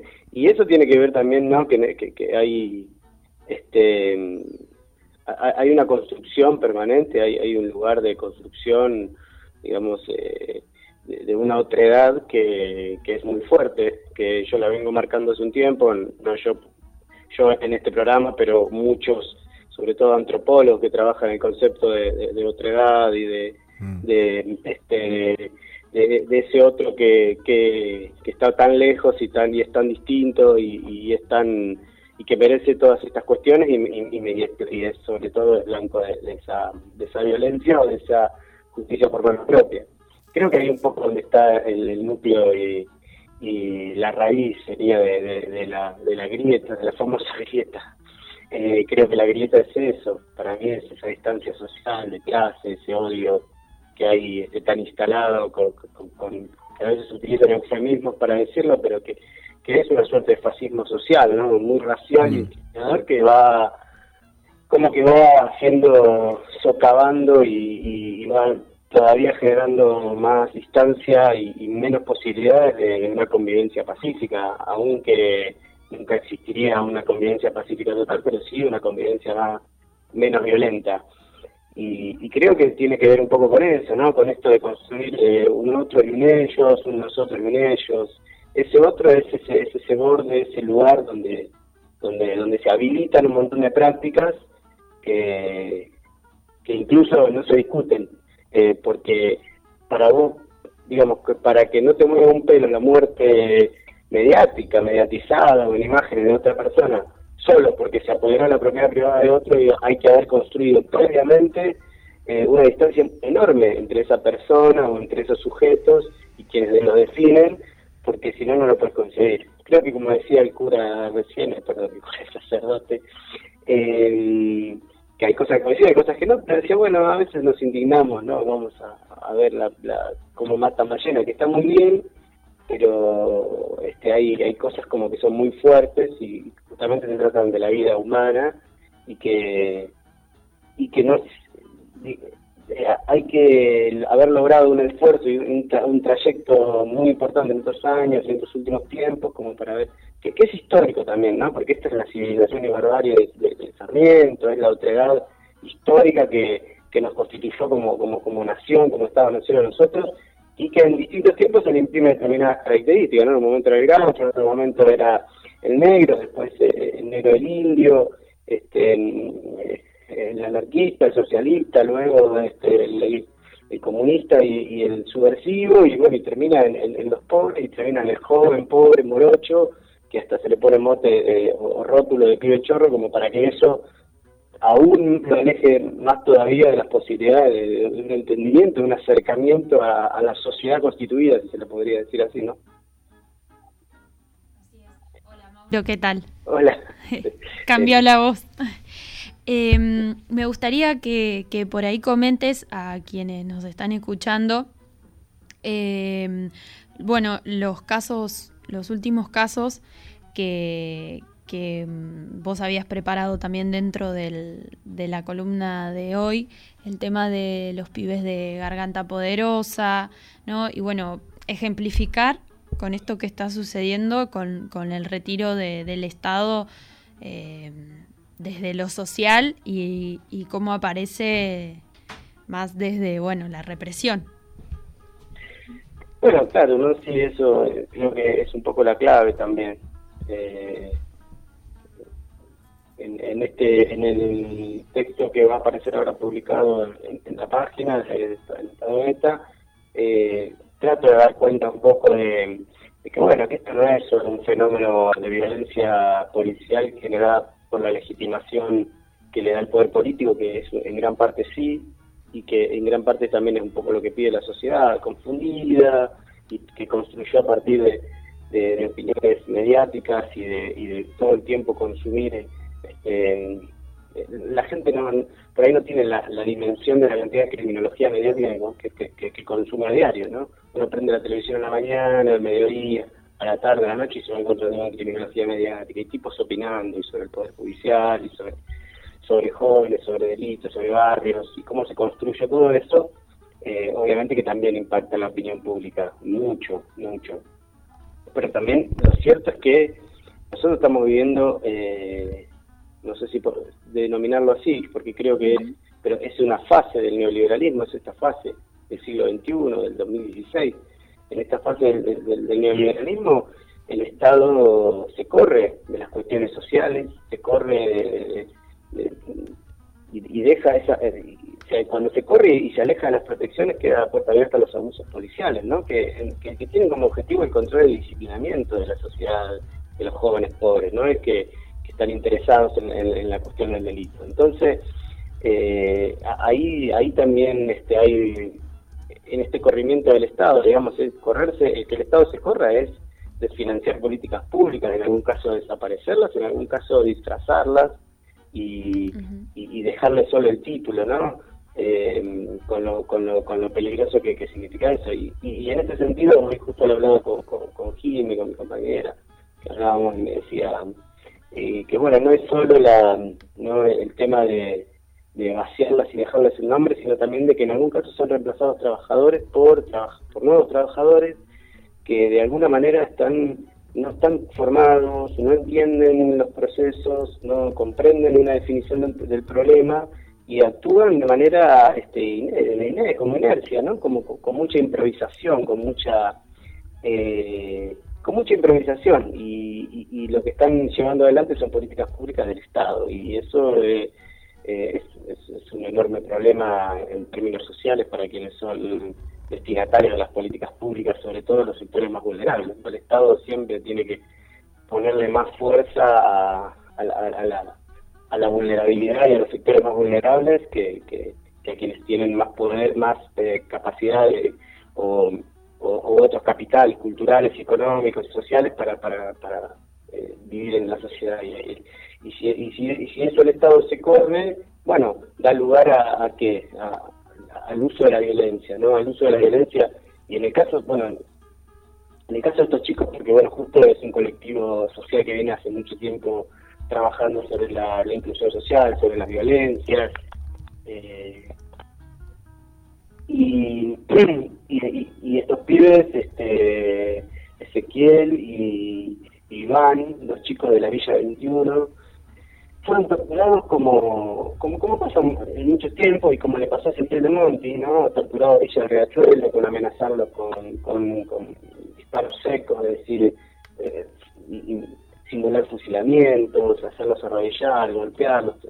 Una violencia física, psicológica, eh, muy fuerte, como como similar a, a, lo, a la dictadura militar, digamos, en un contexto de, de, esto, ¿no? De que si, el Estado se corre de las políticas sociales, hay menos trabajadores sociales, hay menos políticas públicas que puedan generar ese contrapeso al Estado penal, al Estado policial.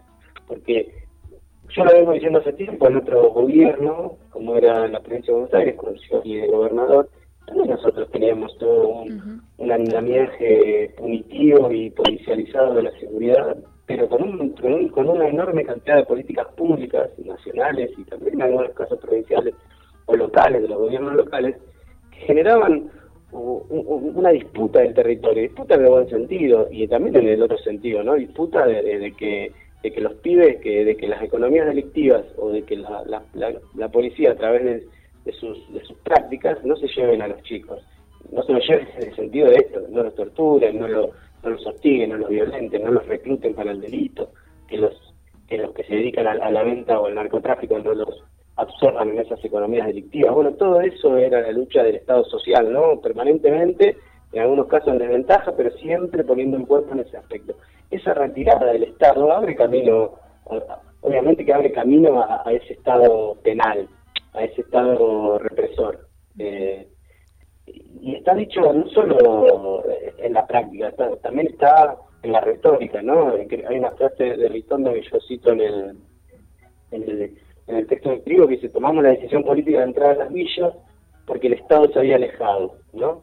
Entonces dice, bueno, hasta ahí que bueno, se había alejado de la villa, entonces va a entrar el Estado, que va a entrar con políticas sociales, culturales, con arte, con cultura, con deporte, con, con inclusión social.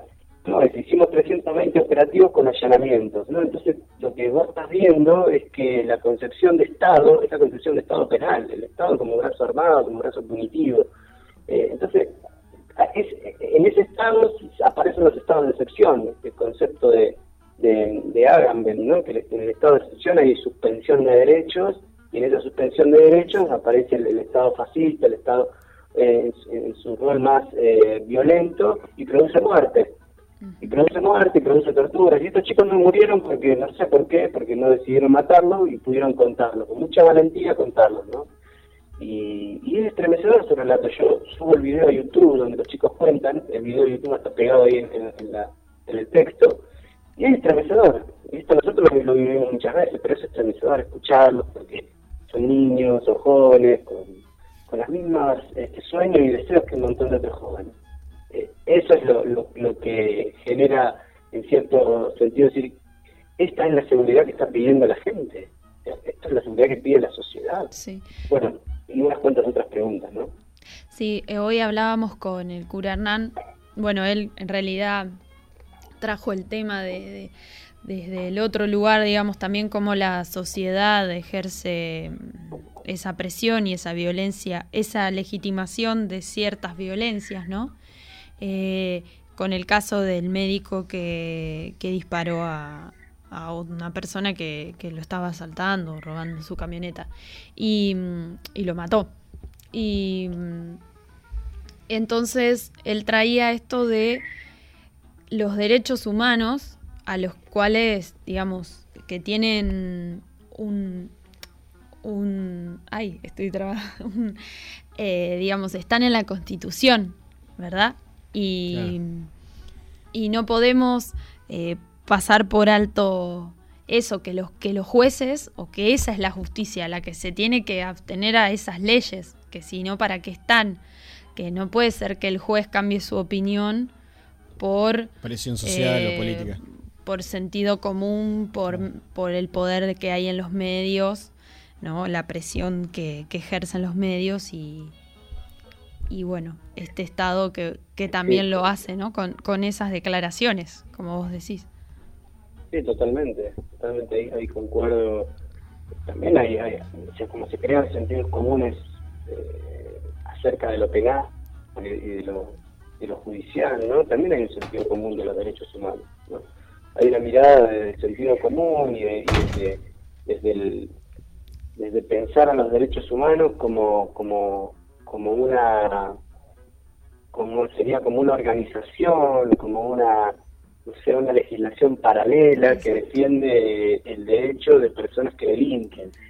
Y, y ahí se basa todo eso, ¿no? Como, pero las personas tienen derechos, no solo los delincuentes tienen derechos humanos, no solo los, no sé, los, las, este, los, chi- los niños tienen derechos, o sea, como, hay como, como, como un falso entendimiento o un error de interpretación de qué son los derechos humanos. ¿no? Me parece como que por ahí parte un poco la cosa de, de anteponer los derechos humanos y cuando uno antepone o, o coloca los derechos humanos como un límite a la política de seguridad, bueno, lo que se está preguntando es qué política de seguridad está queriendo, ¿no? Si son políticas de seguridad de eliminación, de limpieza social, de a, de a cualquier costo este, sacar a esos indeseables, a esos, a esos que no quiero ver, a, la marginalidad que, eh, que, que- y que no que prefiero que no me la muestren, que no, no la quiero ver, no, no, no, no, no, es para mí, eh, porque porque también el adulto es, es- es un lugar donde también puedes estar.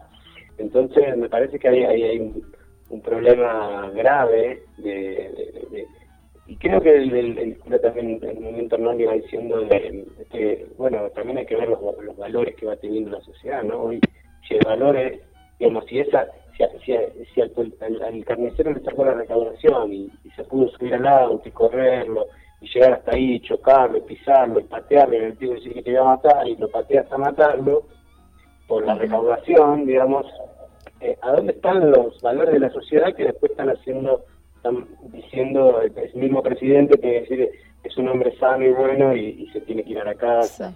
Entonces, si el tipo sano y bueno y honesto, que hace todo ese, ese desenlace, se tiene que ir a la casa, entonces, ¿en qué lugar ponemos al, quien delinque, al delincuente? ¿no? Si, si, eh, con, con- cómo, estamos midiendo ahí lo, lo que sano, lo que es sano, honesto y bueno, pero pero porque y, y produce muerte de esa manera, no el médico que tiene tiempo, que va hasta el cantero, agarra el arma, abre la puerta, la acribilla a tiros y después genera una escena que no, no la cree nadie y que de hecho eh, judicialmente no está creída. Creo que las personas quedan en libertad más que nada por la presión mediática y la Sí. presión social que esa presión mediática ocasiona.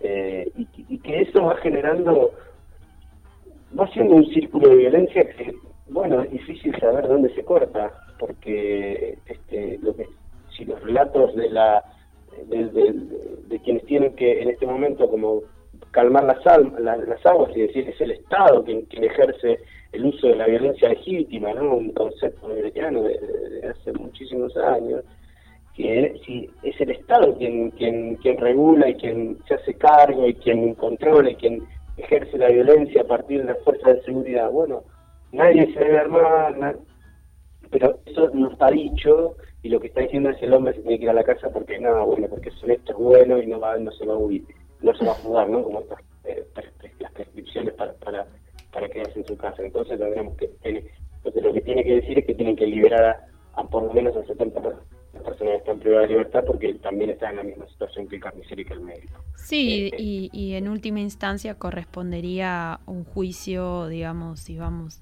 ¿no? Y, y- y según como la ley lo dictamine, ¿no? Porque una persona, el Poder Ejecutivo no, no tiene ningún poder sobre eso en realidad. Mauro, te quería preguntar dos cosas, eh, como no sé si tienen que ver un poco y un poco no. Uno, eh, bueno, la marcha para que no te pase. Eh, y la otra es esta política mm, provincial de, bueno, como que leo así en los medios que la llaman las purgas policiales, no me gusta esa palabra, donde quizás, no sé, que- quería saber tu opinión, si encontrás que hay una contradicción o es parte de esta misma, mm, de esta misma política punitiva, digamos. Eh, la, la primera parte no la escuché bien.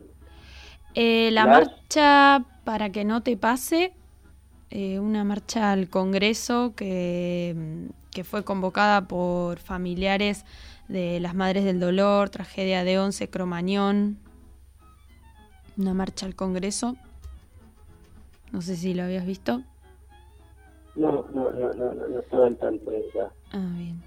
Eh, nada, es una, es una marcha que, digamos, todo el tiempo como que aclaraban que no es en contra del gobierno o de políticas de, de, de este gobierno, sino, bueno, como a favor de la seguridad y, y buscando esto, ¿no?